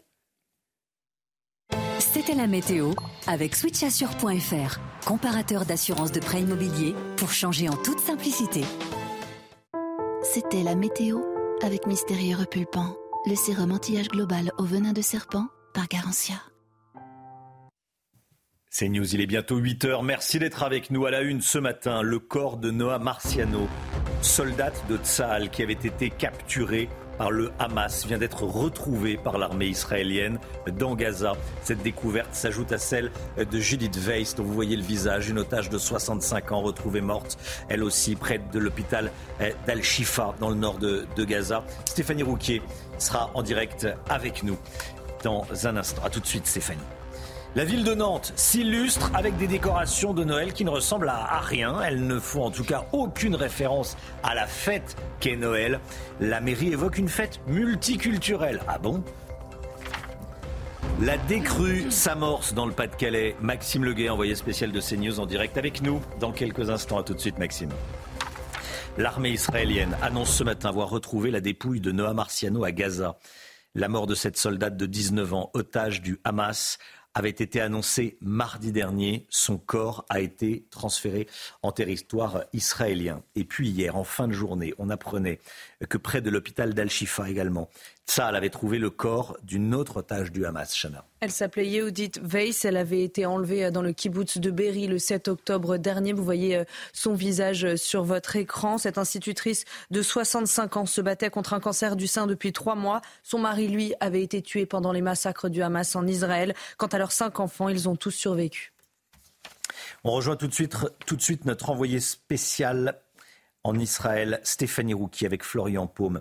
Eh, Stéphanie, vous êtes à Sderot, dans le nord de la bande de Gaza. Les opérations se, se poursuivent. Dites-nous. Oui, effectivement, euh, Tsal poursuit ses opérations au sol et depuis ce matin, nous entendons et nous voyons d'intenses combats dans le nord de la bande de Gaza. Et il y a quelques minutes, eh bien, l'armée israélienne a lancé des obus fumigènes. Ce sont des obus qui, une fois au sol, eh bien, ils dispersent un épais brouillard. Les troupes peuvent ainsi se déplacer sans être vues. Les opérations de Tsal se concentrent donc encore aujourd'hui dans Gaza City. Et en parallèle, eh bien, des régiments poursuivent l'exploration de l'hôpital Al-Shifa qui se trouve en plein cœur de Gaza City, une exploration qui est réalisée bâtiment par bâtiment. Et ça nous indique qu'ils sont extrêmement prudents dans ces explorations car de nombreux patients et des civils sont encore présents. Alors ils scannent chaque étage, chaque bâtiment à la recherche d'armes ou d'équipements militaires qui pourraient encore être cachés. Et de notre côté, eh bien, nous avons appris que euh, Tsal a découvert hier des tunnels opérationnels du Hamas et donc aujourd'hui en dessous des tunnels en dessous de l'hôpital Al-Shifa et donc aujourd'hui euh, Ces soldats israéliens vont continuer l'exploration de ces tunnels. Et là, c'est d'autres déplacements. Ça peut être beaucoup plus dangereux et périlleux car très souvent, les forces du Hamas euh, piègent ces tunnels. Merci beaucoup, euh, Stéphanie Rouki, avec Florian Paume en direct de, de. Des décorations de Noël plus que douteuses à Nantes. Exit le Père Noël. Il a été remplacé par des visages lumineux, totalement inconnus aucune référence euh, ni au Père Noël, ni à l'essence chrétienne de la fête de, de, Noël. La mairie plaide pour un Noël multiculturel accessible à toutes les confessions, Chana. Un changement également du côté de la chorale qui s'éloignera du répertoire traditionnel. Toutes les explications de Tony Pitaro. Cette année, le Père Noël semble avoir déserté les rues de Nantes. En lieu et place des décorations classiques de Noël, des visages inconnus et des sculptures lumineuses, un choix de la municipalité qui crée l'incompréhension chez certains habitants. Ça m'aurait fait plaisir de pouvoir me promener avec mes enfants, euh, voir les décorations de Noël, toutes ces animations qu'on a connues quand on était enfant. J'aimais bien quand dans euh, chacune des rues, on pouvait contempler euh, je ne sais même pas comment ça s'appelle, ces, ces lumières qu'on a au-dessus des, au des rues, qui sont différentes en fonction de la largeur des rues, les arbres parfois qui étaient éclairés également. Face aux critiques, la ville de Nantes a réagi hier dans un tweet. Parce qu'au XXIe siècle, l'esprit de Noël est multiculturel. Il n'est plus unique mais laisse la place à toutes les confessions ou non-confessions. Un tweet rapidement effacé dans la soirée par la mairie. Notre réponse publiée ce jeudi 16 novembre à propos du voyage en hiver, pouvant être mal interprétée, voire instrumentalisée, et à l'heure où nos concitoyens ont besoin d'apaisement et de rassemblement, nous avons décidé de le retirer. Dans ce programme d'illumination baptisé Le voyage en hiver, l'une des artistes propose d'incarner Noël à sa façon. L'artiste suggère de retourner la situation en proposant une petite maman Noël qui affirme avec humour et légèreté un regard féministe. Petite maman Noël porte un jogging avec des chaussettes de Noël. Des illuminations classiques de Noël pourront néanmoins être mises en place via une association de commerçants subventionnée par la ville. Ah oui, la mère Noël en jogging, ah. euh, bon, ça. C'est particulier. Voilà, je cherchais. Disons que le costume a évolué. C'est audacieux. C'est particulier, c'est audacieux. Le, sapin en palette recyclée, ça fait pas rêver. Hein. Ça fait pas rêver non plus. Bon, Noël à Nantes, voilà. Euh, la décrue se poursuit ce matin dans le Pas-de-Calais. Le département reste placé sous vigilance orange. A priori, pas de pluie prévue aujourd'hui. Ça devrait durer jusqu'à demain, Chana. Hein. Mais la décrue sera lente en raison des précipitations historiques de la semaine dernière. On rejoint tout de suite nos envoyés spéciaux dans le Pas-de-Calais. Maxime Leguet avec euh, Léo Marcheguet. Maxime, euh, vous êtes dans le village de la Caloterie et malgré une accalmie hier, le cauchemar des habitants continue. Quelle est la situation ce matin? Une des crues qui s'amorce, mais un niveau d'eau qui reste très élevé. Nous sommes effectivement à quelques kilomètres de Montreuil-sur-Mer, dans le petit village de la Caloterie, qui fait partie des communes qui a été le plus touchées par les inondations dans la région. Ici, on mesure encore jusqu'à 1m10, 1m20 d'eau à certains endroits. Conséquence, de nombreuses routes sont barrées. Comme vous pouvez le voir sur les images de Léo Marcheguet, 37 axes routiers sont jugés impraticables avec un tel niveau d'eau. Les habitants, eux, ont donc dû être évacués provisoirement aux alentours et essayent désormais de revenir sur place pour récupérer des affaires qu'ils n'auraient pas eu le temps de prendre lorsqu'ils ont quitté les lieux à la hâte hein, au, moment des, évacuations. Des habitants avec qui nous avons échangé et qui nous disaient euh, justement qu'ils espéraient bénéficier d'une petite accalmie puisque, vous l'avez dit, aucune précipitation n'est prévue pour aujourd'hui. Le département qui reste toutefois bien maintenu en vigilance orange pour risque de crue. Merci beaucoup Maxime. Maxime Leguet avec... Euh, avec Léo Marcheguet. Léo Marcheguet, voilà, je savais qu'il y avait une thématique dans les noms. 8h06, euh, merci beaucoup d'être avec nous. Dans un instant, la grande interview de euh, Sabrina Agresti-Roubache, secrétaire d'État chargée de la citoyenneté et de la ville. Restez bien sur CNews, et ça sera sur CNews et sur Europe 1 tout de suite. Bienvenue à tous, la grande interview avec vous, Sabrina Agresti-Roubache. Bonjour. Bonjour, Romain Desarmes. Sur CNews et sur Europe 1, vous êtes secrétaire d'État à la citoyenneté et à la ville. Énormément de sujets à voir avec vous, euh, évidemment. On va commencer par la grande marche euh, contre l'antisémitisme de, dimanche dernier. Euh, pourquoi commencer par ça? Parce que hier soir, Patrick Boel a dit sur France 5 qu'une semaine après, il n'avait toujours pas compris pourquoi le président de la République n'avait pas participé à cette marche. Est-ce que vous avez compris? Je l'ai entendu, euh, j'ai regardé hier Patrick Bruel. Alors, non, j'entends le rôle du président de la République. Regardez-moi, j'étais là. Voilà, mon rôle, c'était de tenir la banderole. Je l'ai tenue. Je pense que le rôle du président de la République, et, euh, il l'a rappelé, et il l'a bien fait, c'était de travailler ardemment à la libération des otages. Je pense que les, euh, on ne peut pas constamment tout mélanger. Et il serait Mais venu, on aurait. empêche d'aller marcher contre l'antisémitisme et pour la République? Parce que toutes les marches euh, sont légitimes. Toutes les marches sont légitimes. Et que si on doit considérer que le président de la République, à chaque fois que nous organisons, et ça a été organisé par la présidente de l'Assemblée nationale et par le président Larcher, président du Sénat, qui accordait une, grande partie. À cette marche, à eh cette initiative. La première ministre, le, gouvernement qui s'est mobilisé massivement. Moi, je vous disais, je tenais euh, la banderole de l'autre côté et Raïm Corsia de l'autre côté. La, la, réalité, c'est que on ne peut pas toujours tout demander et tout faire et, et, en fait tout instruire avec le président de la République. Le président de la République, est le garant de l'unité de la nation. Et le rôle du président de la République, et moi je le réaffirme, je l'avais déjà dit avant, on m'avait déjà questionné. Mais il, mettrait, il, aurait mis en danger l'unité de la nation Non, il n'aurait pas mis en danger. Je pense qu'on on attend. Non, parce que de toute façon, en participant, on lui aurait reproché exactement le contraire. C'est-à-dire que quoi qu'il fasse dans cette situation, on lui aurait reproché tout Qui et son aurait pu lui reprocher quoi que ce soit? Tout, la, la, les médias, les uns, les autres. Moi, ce que je pense, et je le dis en tant que membre du gouvernement, mais aussi en tant que citoyenne, ce que euh, les Français aussi attendent du président de la République. Nous avons, et je le rappelle, euh, c'est très important, encore des otages détenus par le groupe terroriste du Hamas. Et je pense que c'est là que le président de la République, tous les jours, sans relâche, travaille à leur libération. Et que la marche contre l'antisémitisme a été, pour moi, c'était important d'y être. Donc on s'est mobilisé, je vous le redis. La première ministre était là. Beaucoup de membres du, même une très grande majorité de membres du gouvernement étaient là. Beaucoup de monde, oh, je, il me semble que les chiffres étaient à peu près 100 000 personnes. J'aurais évidemment, comme beaucoup, euh, aimé qu'on soit les 500 000, 1 million, 10 millions. Mais la réalité, c'est que cette marche est une grande réussite, que ce soit sur le plan de la sécurité ou sur le plan de la mobilisation. Donc, le rôle, euh, mon rôle, c'était de tenir la banderole. Je l'ai tenue. J'étais là, aux côtés de tous ceux qui ont manifesté contre l'antisémitisme. L'absence du président de la République. Je, euh, je, je pense avoir largement répondu. C'est ma conviction profonde, le rôle du président de la République est d'être à sa tâche quand nous avons des Français, des concitoyens, nos concitoyens qui sont otages, son rôle est là. L'humoriste controversé Yacine Bellatar a été consulté par l'Elysée pour savoir si Emmanuel Macron devait aller ou, non à la marche contre à cette marche. Il aurait déconseillé qu'Emmanuel Macron euh, s'y rende. Est-ce que vous avez été choqué d'apprendre que l'Elysée demandait l'avis d'un humoriste, certes accessoirement condamné pour menace de mort? Écoutez, moi, je, ne sais pas euh, les liens euh, ni de Yacine Bellatar avec les conseillers, parce que là, on parle de conseillers. Si on pense, très sincèrement, nous sommes la sixième puissance mondiale. Si on pense que l'un des hommes les plus puissants du monde se fait conseiller par Yacine Bellatar pour savoir s'il doit venir ou pas. Visiblement, son avis compte auprès de certains qui conseillent le président. En tout oui, cas. alors auprès de certains qui conseillent le président, mais pas le président directement. Donc les conseillers prennent leur part, le président de la République, on le laisse en dehors de tout ça. Il vous a consulté, vous qui êtes sa secrétaire d'État à la ville? Alors écoutez, et à la citoyenneté. Et à la, et à la citoyenneté et à la ville. Moi, euh, de toute façon, c'est euh, de notoriété publique. Je connais depuis longtemps le président de la République. Toujours, je, de, je donne mon avis quand il me le demande. Et là, il ne me l'a pas demandé, donc je ne l'ai pas donné. Emmanuel Macron euh, a eu peur d'envoyer quel message en marchant pour la République et contre l'antisémitisme A voulu donner quel message en ne venant pas Il a eu peur d'envoyer quel message? Non, il n'a pas, il pas peur. Le président de la République n'a pas peur. Le président de la République est le garant de la nation. De, de quoi a-t-il peur? Il a peur pour le sort de nos otages, je le répète.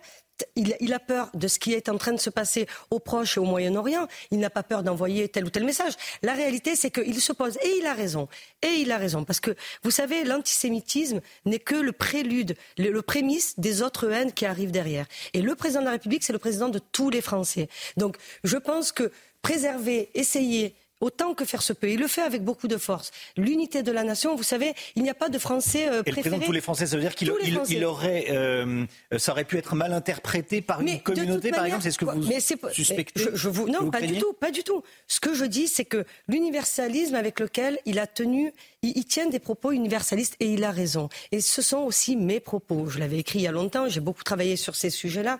Je pense que de commencer à faire des distinctions, des distinctions et des catégories entre Français, c'est le début de notre malheur. Donc moi, ce que je dis, et je le réaffirme, l'antisémitisme n'est que le prélude des autres haines. Et ne, ne pas se leurrer. Vous savez, l'antisémitisme, le racisme, l'islamophobie, la xénophobie, euh, les, euh, la, la, haine des, euh, des, personnes LGBT, tout ça n'est qu'une concordance de haine. Là, en l'occurrence, attention, contre l'antisémitisme. il n'y a pas, il voilà, absolument, absolument, parce qu'en ce moment, nos concitoyens de confession juive, À l'exclusion d'aucun autre combat, mais là, en l'occurrence, Absolument. Vous savez, vous savez, on ne règle jamais une injustice avec une autre injustice. Et tous les combats sont légitimes contre l'islamophobie, contre l'antisémitisme, contre le racisme. Donc la réalité, c'est que nous sommes la République, nous sommes une République. Et ce qui tient la République, c'est que tous les Français soient traités exactement au à même échelle, au même niveau. Et on appelle ça l'universalisme. Et c'est notre grandeur, c'est la, grandeur de notre pays. Le RN a marché euh, contre l'antisémitisme. Il a gagné des, galons de respectabilité? Non, moi, je, vous savez, que tous ceux, alors c'est ma position, que tous ceux qui ont envie de marcher contre l'antisémitisme et pour la République le fassent. Je ne suis pas là pour distribuer les bons, les mauvais points. Vous savez, je, on me connaît euh, pour mes. Euh, et c'est une bonne chose pour vous qu'il ait été là? Disons que j'aurais. Euh, c'est très bien qu'il soit là. C'est très bien que tous les gens, vous savez, moi je fais une distinction entre les électeurs du RN et aussi et, et le RN. Je l'avais écrit. Les électeurs du RN ne sont pas nos ennemis. Que tous ceux qui veulent lutter, marcher contre l'antisémitisme, contre le racisme, je le répète, contre la xénophobie, euh, se sont mobilisés. Et tant mieux, et tant mieux. Mais la réalité, c'est que moi, je ne suis pas là pour dire tel parti doit faire ci, tel parti doit faire ça, sans les normaliser, parce que je n'oublie pas mon combat. Ce qui m'a fait m'engager en politique, c'est la lutte contre le Rassemblement national que j'ai battu euh, aux premières élections auxquelles je m'engage. Je les bats. Donc, je fais la distinction, mais euh, ce n'est pas le rôle ni d'un ministre, encore moins le mien, à mon modeste niveau, de dire est-ce qu'ils ont bien fait, est-ce qu'ils n'ont pas bien fait. Euh, beaucoup de gens se sont mobilisés pour faire ce fameux cordon sanitaire avec le Rassemblement national, dont personne n'oublie quand même la genèse, personne n'oublie la transformation. Et euh, quand j'entends Marine Le Pen dire je ne suis pas antisémite, j'irai marcher. Marine Le Pen est antisémite pour vous? Non, non, non, puisqu'elle a dit qu'elle était Jordan Bardella est antisémite euh, Jordan Bardella n'a pas tenu des propos dignes en disant que Jean-Marie Le Pen, qui est, vous savez, moi je fais une distinction entre euh, la filiation politique et la filiation filiale, si je puis dire. Mais est-ce que lui réalité... ou c'est euh, une formule il, n'a pas été clair. Quand vous êtes condamné pour antisémitisme, c'est que vous êtes antisémite, c'est que vous avez tenu des propos et que vous êtes antisémite. Jean-Marie Le, Pen. Mais, Jordan Bardella. C'est pas à moi de le dire. C'est pas à moi de le dire. Jordan Bardella, je, ne suis pas là pour commenter ce qu'il est, ce qu'il n'est pas. C'est pas mon job, c'est pas mon travail. Et je pense que les Français ne m'attendent pas là. Euh, sur la difficulté à nommer les choses, je voulais revenir sur un tweet que vous avez publié le, le 13 novembre. Euh, on va le relire ensemble. Mm. Euh, ça apparaît à l'écran sur CNews et on va le relire pour les auditeurs d'Europe 1. 13 novembre 2015, il y a huit ans, la France et ce qu'elle représente étaient frappées en plein cœur, une effroyable nuit d'horreur gravée dans nos mémoires. Face à la haine et à l'obscurantisme, nous ne céderons rien, nous resterons debout et unis, fluctuat nec mergitur. Euh, il manque pas un mot? Il manque pas un mot c'est que toute ma vie, oui, il doit manquer un mot. Ce, Pourquoi ne pas nommer l'islamisme? Oh, l'obscurantisme et l'islamisme. Alors j'ai été euh, la première bah, parce que je, trouvais que c'était une formule plus euh, simple, mais l'islamisme, je suis là quand même l'une des premières. Je l'ai écrit, je l'ai écrit, j'ai produit des documentaires pour dénoncer et pour faire la différence. Attention, on fait pas, on fait la différence entre les musulmans et les islamistes et les obscurantistes. D'accord Obscurantiste, c'est islamiste. C'est pareil. Enfin, je ne vois pas où est-ce qu'on veut m'emmener, mais euh. j'ai été toujours celle qui a dénoncé. non, non, il n'y a aucune ambiguïté. Absolument, il n'y a pas d'ambiguïté. Et mes combats, pour ceux qui me connaissent. de le dire. Non, c'est toujours. Vous savez quoi Ça va mieux en, le, en le disant. Mais euh, je trouvais que l'obscurantisme, rajouter ça, ça faisait un peu lourd. Donc j'ai choisi d'utiliser cette formule. 1500 actes antisémites en France. Plus de 1500 actes. 1518. 1518, dernier chiffre, euh, fourni d'ailleurs par, par le ministre de l'Intérieur euh, sur, sur CNews et, Europe 1. Euh, est-ce que vous êtes étonné par ce nombre? Je suis effrayé par ce nombre. Je suis pas étonné. Est-ce que vous soupçonniez que l'antisémitisme était là, tapis en France, j'allais dire prêt à, se, prêt à se réveiller, en tout cas prêt à se révéler Prêt à se révéler Alors écoutez, on n'apprend rien. Regardez ce qui se passe en Allemagne. Je pense que ça ne touche pas que la France. Malheureusement, ça touche l'Europe et regardez, ça touche le monde entier. Regardez ce qui se passe aux États-Unis. Enfin, il suffit juste de lire euh, correctement euh, les journaux. Donc, c'est pour ça que, pour moi, dimanche, c'était très important d'être là. Le soutien, vous savez, à la communauté juive, qui vient de regarder ce que le, Israël vit, les attentats terroristes du Hamas du 7 octobre. Enfin, le, monde est en train d'exploser au Proche et au Moyen-Orient. Et la réalité, c'est que c'est pour ça que pour moi, c'est important de dire faire nation attention, on est ensemble. Les Français, quelle que soit la confession, quelle que soit l'origine, la croyance ou la non-croyance, on est français avant tout et on est républicain et la République doit protéger et protège. Et c'est ce qui fait qu'on fait nation. Moi, vous savez, moi je crois beaucoup aux valeurs de notre D'où il vient l'antisémitisme euh, Je je saurais je, je, saurais pas dire exactement d'où il vient parce qu'après euh, vous saurez vous m'expliquer ce qui s'est passé pendant la Seconde Guerre mondiale précisément, on le sait, c'est la haine, c'est ça, c'est je l'ai toujours dit, je, je, reprends les propos euh, du président de la République que je fais mien, mais je l'ai toujours pensé, je l'ai toujours dit, je l'ai écrit encore une fois l'antisémitisme n'est que le prélude des autres haines. Je vais vous entendre sur d'autres sujets, évidemment. Euh, Sabrina Agresti-Roubache, secrétaire d'État à la citoyenneté et, à la ville, sur CNews et sur Europe 1. Euh, la mère de Naël, le garçon de 17 ans euh, qui a été tué fin, à la fin du, mois de juin et son décès a, provoqué des, émeutes. Il était au volant d'une voiture, il ne voulait pas s'arrêter et, un policier a tiré. Euh, la mère de Naël crie à l'injustice après la libération sous contrôle judiciaire du policier qui a tiré sur son fils. Qu'est-ce que vous lui dites ce matin à la mère de Naël? Non, c'est pas de l'injustice? Non, écoutez, elle, c'est une maman qui a perdu son enfant. Donc on ne commente pas la, la perte d'un enfant. Quel que soit les faits. On ne commente ressentir une peine immense. Je suis maman. Donc là, c'est plus la ministre qui vous parle. Elle a perdu son fils. Donc elle, elle est, elle est, euh, comment dire Encore une fois, elle peut dire toute la tristesse, toute. Euh, c'est effroyable, dire de perdre un enfant. En revanche, je ne commande jamais une décision de justice. Moi, je crois profondément déjà, un, à la présomption d'innocence, deux, au travail de notre justice, trois, ce n'est pas le rôle ni d'un membre du gouvernement, ni d'un parlementaire de commenter une décision de justice. Je ne l'ai pas commenté quand il a été incarcéré, je ne commenterai pas quand il a été libéré. Est-ce euh, qu'elle ne fait que défendre son fils ou est-ce que vous suspectez qu'elle vise un autre objectif plus politique, aidé et j'allais dire voire manipulé par des militants? Non, ça, écoutez, moi je, ne sais pas, je ne la connais pas. Ce que je sais, c'est que je vois une mère qui a perdu euh, son enfant et, vous savez, dans des conditions, vous les connaissez. Qui doit ressentir une peine et qui, immense. Voilà, donc, euh, voilà, donc moi honnêtement, je ne sais pas commenter la peine d'une maman qui a perdu son enfant. Euh, et je ne veux pas le commenter. Les rencontres de Saint-Denis, c'est aujourd'hui. Éric Ciotti, Manuel Bompard, Olivier Faure n'y vont pas. Pourtant, ils avaient été invités par le, par le président de la, de la République euh, à, à discuter, tout le monde autour de la table. Ça va être un flop? Pas du tout. Écoutez, d'autres sont là. D'autres sont là, enfin pas du tout. Moi, je pense que c'est une erreur stratégique fondamentale, euh, une faute, hein, une vraie faute euh, politique, selon moi. Alors, on parlait des partis de gouvernement, que ce soit Olivier Faure ou que ce soit Éric Ciotti. Euh, c'est les mêmes qui viennent vous expliquer qu'il manque de dialogue, qu'on ne les écoute pas assez, qui veulent discuter du référendum refusent de venir discuter à la table du président de la République aux côtés d'autres partis euh, tout aussi républicains qu'eux, c'est une faute, une vraie faute. Jordan Bardella y va. Hein. Ça l'installe comme seul opposant de droite? Non, ben vous poserez la question à Eric Ciotti. C'est Eric Sotti qui devrait vous répondre. Euh, je voulais vous parler également du projet de loi sur l'immigration. Il a été très durci par les sénateurs, les, républicains. Il arrive le 11, le 11 décembre à, l'Assemblée nationale. Euh, vous souhaitez revenir à la version initiale? Moi, non. Avec la régularisation des, illégaux de la métier en Je vais vous dire quelque chose. Euh, vos, vos, collègues du Point avaient utilisé une formule dans un article, très bon article, mmh. qui disait la loi immigration, donc il parlait du texte du ministre de l'Intérieur de Gérald Darmanin, la, la loi qui met d'accord tous les Français sauf les partis politiques. Donc moi, ce que j'espère et ce que je voudrais sur ce texte, et c'est normal, d'être à la hauteur de ce que les Français attendent de nous, c'est-à-dire un texte ferme, là où il doit être ferme, donc notamment, euh, on va parler euh, rapidement, euh, juste les trois axes, si vous le permettez, pouvoir expulser les délinquants étrangers de notre pays. Ça représente 4000 personnes par an avec cette loi, même que ce soit l'ancien texte ou le nouveau texte, le permettra. L'autre chose, c'est la simplification sur les recours. Vous savez très bien que nous avons beaucoup trop de euh, recours auprès de la CNDA, donc 12. Nous voulons les réduire à 4. Parce que moins vous laissez de temps sur les recours et moins vous laissez les étrangers irréguliers sur le territoire, euh, plus vous aurez des facilités à les expulser. Et l'autre chose, et je le dis par exemple, euh, cet article, personne n'en a parlé.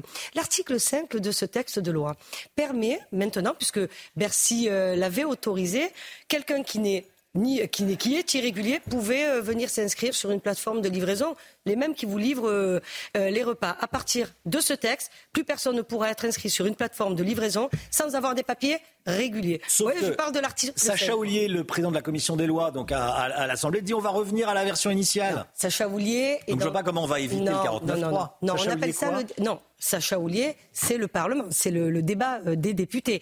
C'était au Sénat, ce sont des parlementaires.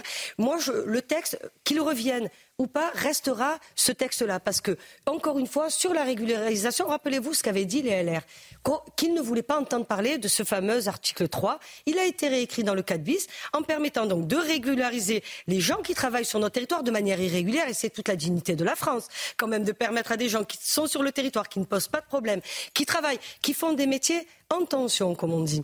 Et la réalité, c'est que ça a été réécrit. Donc moi, ce que je, ce que je vois, c'est que le débat parlementaire va pouvoir amender, enrichir. J'ai été député pendant un an et je sais bien comment tout ça peut se passer. Mais je pense quand même qu'in fine, on aura un texte qui, euh, qui fera non seulement consensus, et je l'espère de tout mon cœur, parce que c'est encore une fois répondre aux attentes des Français. On ne fait pas des textes de loi pour se faire plaisir.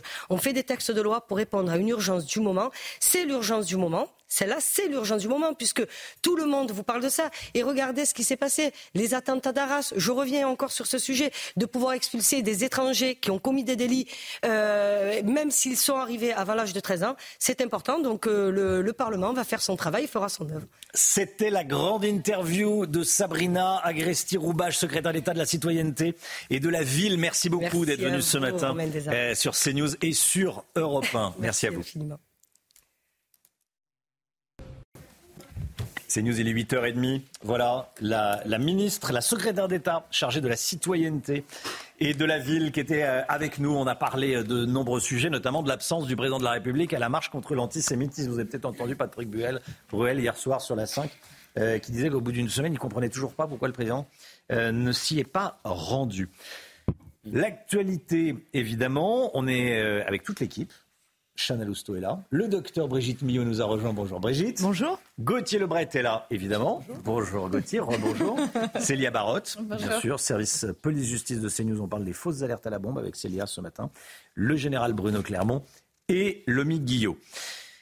L'actualité, l'actualité. Euh, on l'a appris il y a quelques instants. Le corps de Noah Marciano a été retrouvé par Tsahal. C'était une soldate israélienne prise en otage et tuée par le Hamas. Cette découverte s'ajoute à celle d'une autre otage découverte près de l'hôpital Al-Shifa, Yudit Yehudin, dont vous voyez le visage. On en parle dès le début du journal. L'armée israélienne continue ses opérations dans le nord de la bande de Gaza. Elle découvre de nouvelles infrastructures terroristes dans les hôpitaux. Quelle peut être la prochaine phase de la guerre? On verra ça avec le général Clermont. Patrick Bruel ne comprend pas pourquoi Emmanuel Macron a boudé la marche contre l'antisémitisme. Il s'est exprimé sur France 5. On va l'écouter et puis on en parlera avec vous, Gauthier Lebret. C'est aujourd'hui la seconde édition des rencontres de Saint-Denis. Emmanuel Macron a invité tous les présidents de partis, mais trois d'entre eux boycottent la rencontre. On retrouvera Florian Tardif en direct avec nous depuis Saint-Denis. L'armée israélienne annonce ce matin avoir retrouvé la dépouille de Noah Marciano à Gaza. La mort de cette soldate de 19 ans otage du Hamas avait été annoncée mardi dernier. Son corps a donc été transféré en territoire israélien. Et hier, en fin de journée, on apprenait que près de l'hôpital Al-Shifa, Tsahal avait trouvé le corps d'une autre otage du Hamas, Judith Weiss. Oui, vous la voyez euh, sur euh, votre écran à l'instant. Elle avait été enlevée dans le kibbutz de Berry le 7 octobre dernier. Cette institutrice de 65 ans se battait contre un cancer du sein depuis trois mois. Son mari a été tué euh, pendant les massacres commis en Israël. Quant à leurs cinq enfants, ils ont tous survécu. Le ministre français des Armées, hein, Sébastien Lecornu, est en déplacement en Israël aujourd'hui, Chana. hein. Oui, et hier, euh, Sébastien Lecornu a déclaré avoir euh, de l'espérance concernant le sort des otages français retenus par le Hamas. Tout est fait pour obtenir leur libération. On a de l'espérance qui nécessite de la concentration jusqu'à la dernière minute pour que tout un chacun tienne sa parole. L'armée israélienne déclare que les opérations progressent bien dans le nord de la bande de Gaza et qu'une nouvelle phase de la guerre pourrait s'ouvrir. Saal a largué des, tracts demandant à la population d'évacuer plusieurs villes de la partie sud de la bande de Gaza. Général Bruno Clermont, est-ce que c'est le signe d'une nouvelle opération dans le sud? Effectivement, il y a trois affirmations, trois déclarations qui permettent euh, de laisser entendre qu'une nouvelle phase s'ouvre. hein. Vous, les, avez rappelées. La première, le chef d'état-major de Tsahal a déclaré que pratiquement euh, tout le système militaire du Hamas est détruit dans la partie nord. C'est quand même des mots qui sont très forts. Donc ils vont continuer les opérations dans la partie nord, mais l'essentiel est, achevé. Deuxièmement, le ministre a déclaré qu'ils allaient passer à une nouvelle phase d'opération au sol. Ça laisse entendre euh, une prochaine opération. Et puis vous l'avez euh, signalé, l'armée israélienne a largué des tracts au-dessus d'un certain nombre de villes du sud de la bande de Gaza, dont la fameuse ville de Khan Younes, qui est la ville la plus importante, dans laquelle il demande aux habitants d'évacuer la zone euh, parce qu'il va y avoir des opérations militaires. Canyones, c'est une ville importante, c'est celle où est né et où réside probablement euh, Yahya Sinwar, qui est le patron euh, de politique du Hamas. Hein. Je rappelle que dans la partie nord, à peu près 5000 terroristes du Hamas ont été tués. que pardon, beaucoup de chefs militaires intermédiaires ont été tués, mais par contre, aucun otage n'a été libéré. Ils ont même laissé malheureusement deux otages morts derrière eux, et c'est possible qu'on trouve d'autres otages morts dans les jours qui viennent. Euh, et donc, l'opération est loin d'être terminée. Et l'opération, maintenant, il faut qu'elle bascule dans le sud, avec deux options pour, pour Tsahal. Y aller en force, comme on l'a fait dans le nord, avec beaucoup de bombardements, donc beaucoup de morts civiles. C'est peu probable compte tenu de l'opinion publique, euh, compte tenu de l'évolution de la tactique, c'est probablement une opération terrestre avec plus de risques, mais indispensable pour euh, arriver à l'objectif qui est libérer les otages et détruire en totalité le, le Hamas. Il reste encore 25 000 combattants du Hamas. On accueille à présent Alexandre Delval, géopolitologue, auteur du livre Vers un choc global, vers un choc global, point d'interrogation, qui a été écrit avec Jacques Sopelsa. Merci beaucoup, Alexandre Delval, d'être euh, avec nous ce matin dans la matinale de, CNews. Beaucoup de questions, évidemment, à vous, euh, à vous poser. Euh, le 7 octobre, le Hamas a fait 1200 morts en, en attaquant dans des conditions monstrueuses, barbares, Israël. Euh, est-ce que ça peut se produire en France? Je pense que les, conditions sont différentes. Il y avait euh, en Israël des kibbutz et des, gens qui faisaient une rêve partie à 3 kilomètres d'un lieu où il y a une masse de personnes qui s'entraînent à la mort depuis le jeune âge et dont le régime totalitaire local, parce que le Hamas introduit un régime totalitaire à Gaza, euh, apprend un peu comme en Tchétchénie la violence dès l'âge de 3 ans. Donc on avait véritablement une réserve de, prédateurs, en plus qui s'appuie sur euh, une injustice d'un territoire palestinien qui, euh, depuis 1948, est de plus en plus grignoté pour eux par l'envahisseur euh, israélien. Je dis c'est leur point de vue, bien sûr. Et, donc cela, cela, fomente une violence absolument, un contexte et un entraînement dû à un régime totalitaire. Alors, à mon avis, ces conditions ne sont pas réunies. Il n'y aurait pas autant de personnes capables de venir égorger et violer euh, en, quelques, heures. Par contre, ce qui est vrai, c'est que le sentiment de parano, de paranoïa collective développé par les frères musulmans, donc les, parrains du, Hamas. Le Hamas vient des frères musulmans euh, en Europe, en France notamment, avec ce, leitmotiv de l'islamophobie qui devrait être traqué en permanence puisque notre société serait structurellement euh, islamophobe, ce que relaient d'ailleurs aussi certains milieux wokistes ou d'extrême gauche hein, sur le racisme structurel. C'est ce que j'appelle la stratégie de paranoïsation que je développe dans, mon livre, peut accentuer un phénomène noté par la DGSI récemment, c'est-à-dire un, un djihadisme non pas vraiment d'atmosphère, mais individuel de personnes qui se sont investies de la mission de venger leur religion et leurs sœurs qui seraient structurellement et en permanence persécutées dans une société mécréante. La plupart des derniers attentats, d'ailleurs, sont motivés par des gens qui avaient ce genre de, de, de, de grief, de motivation. Je vais moi-même faire ma justice contre un mécréant. Le problème, c'est que les frères musulmans qui prétendent être anti-djihadistes, dans leurs mosquées et leurs institutions en Europe, enseignent des, des, des, des théories, notamment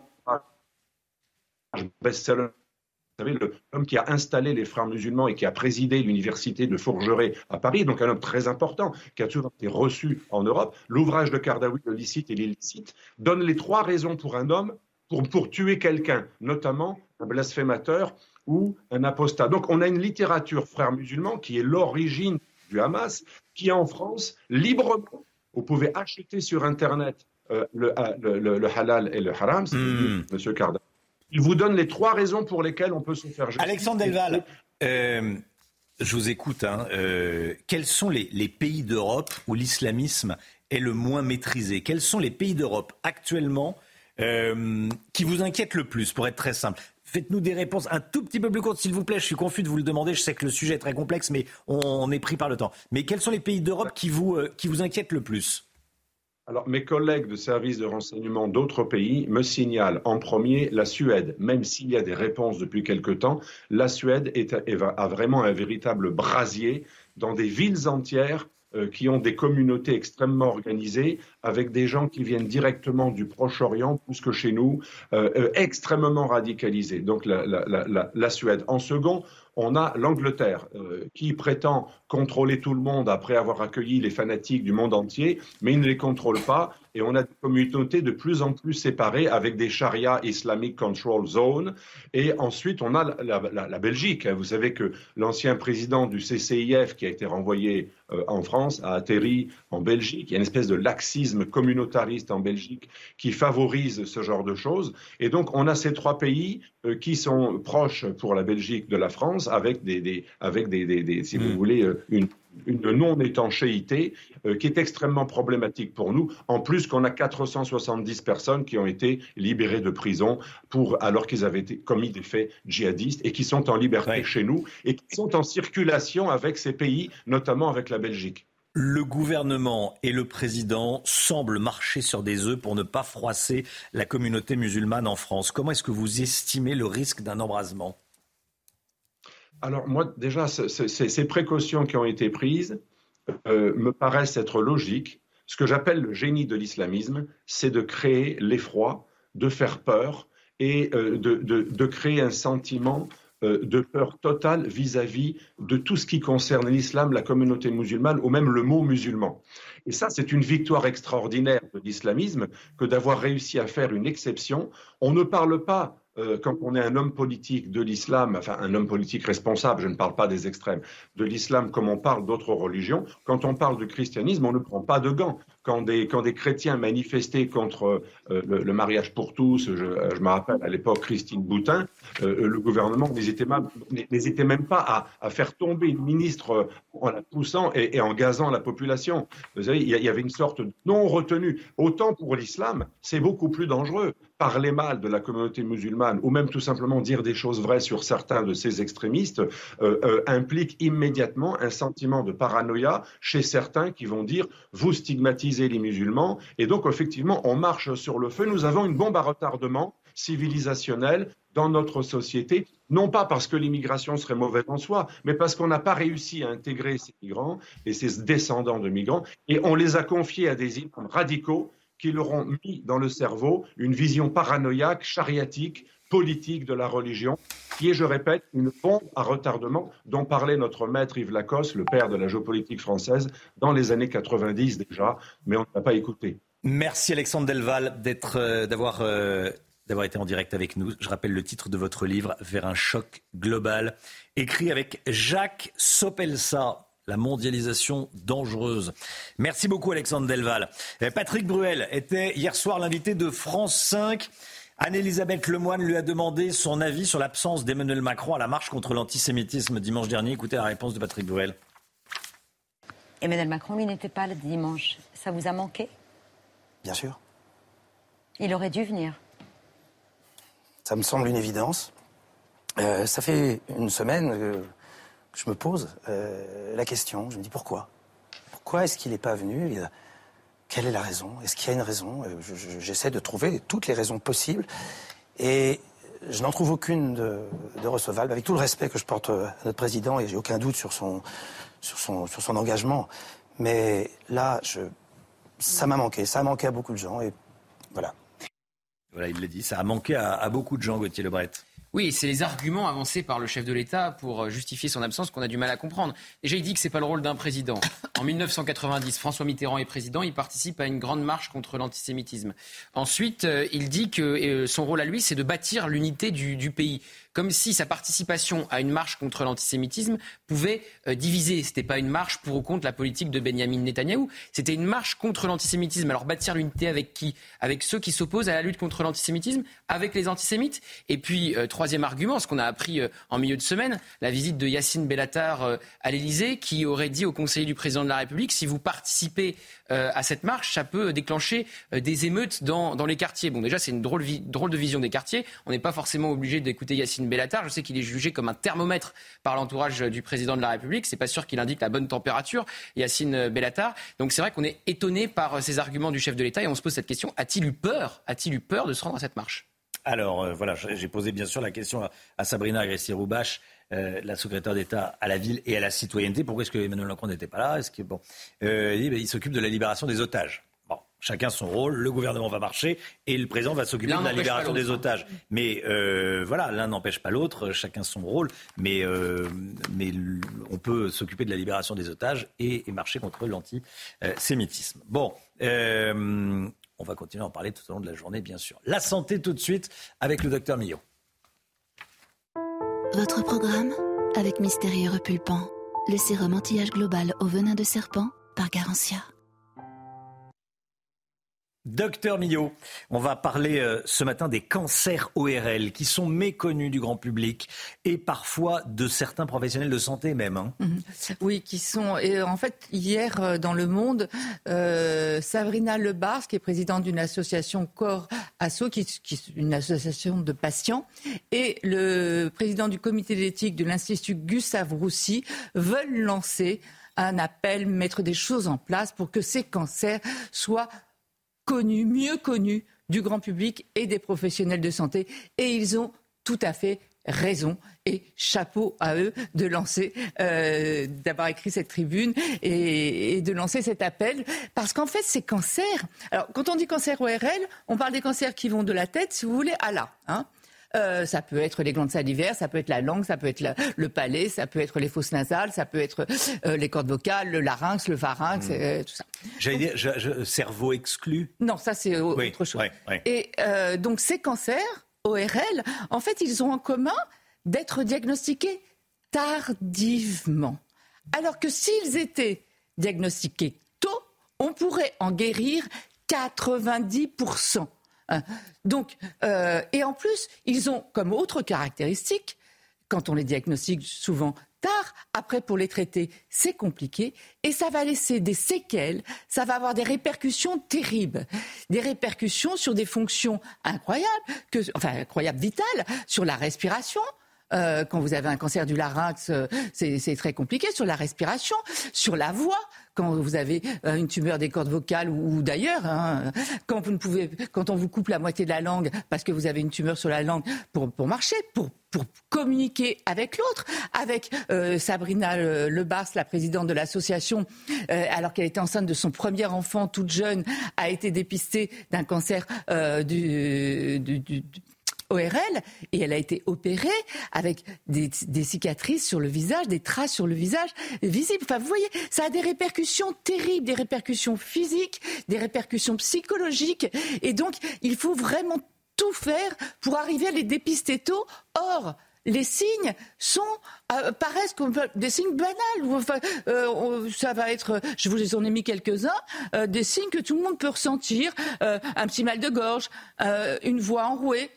je vous rassure tout de suite, ces signes, c'est la règle du 1 pour 3 un de ces signes qui va durer trois semaines. Il ne faut pas que tous, les, tous ceux qui ont un petit peu mal à la gorge, etc. Ah, pense, Mais quand vous présentez un de ces signes, et je vais les répéter, mal de gorge, enrouement, difficulté à avaler, une narine bouchée, deux jours, c'est pas grave. Trois jours, c'est pas grave. Mais trois semaines, il n'y a aucune raison d'avoir une narine bouchée pendant trois semaines.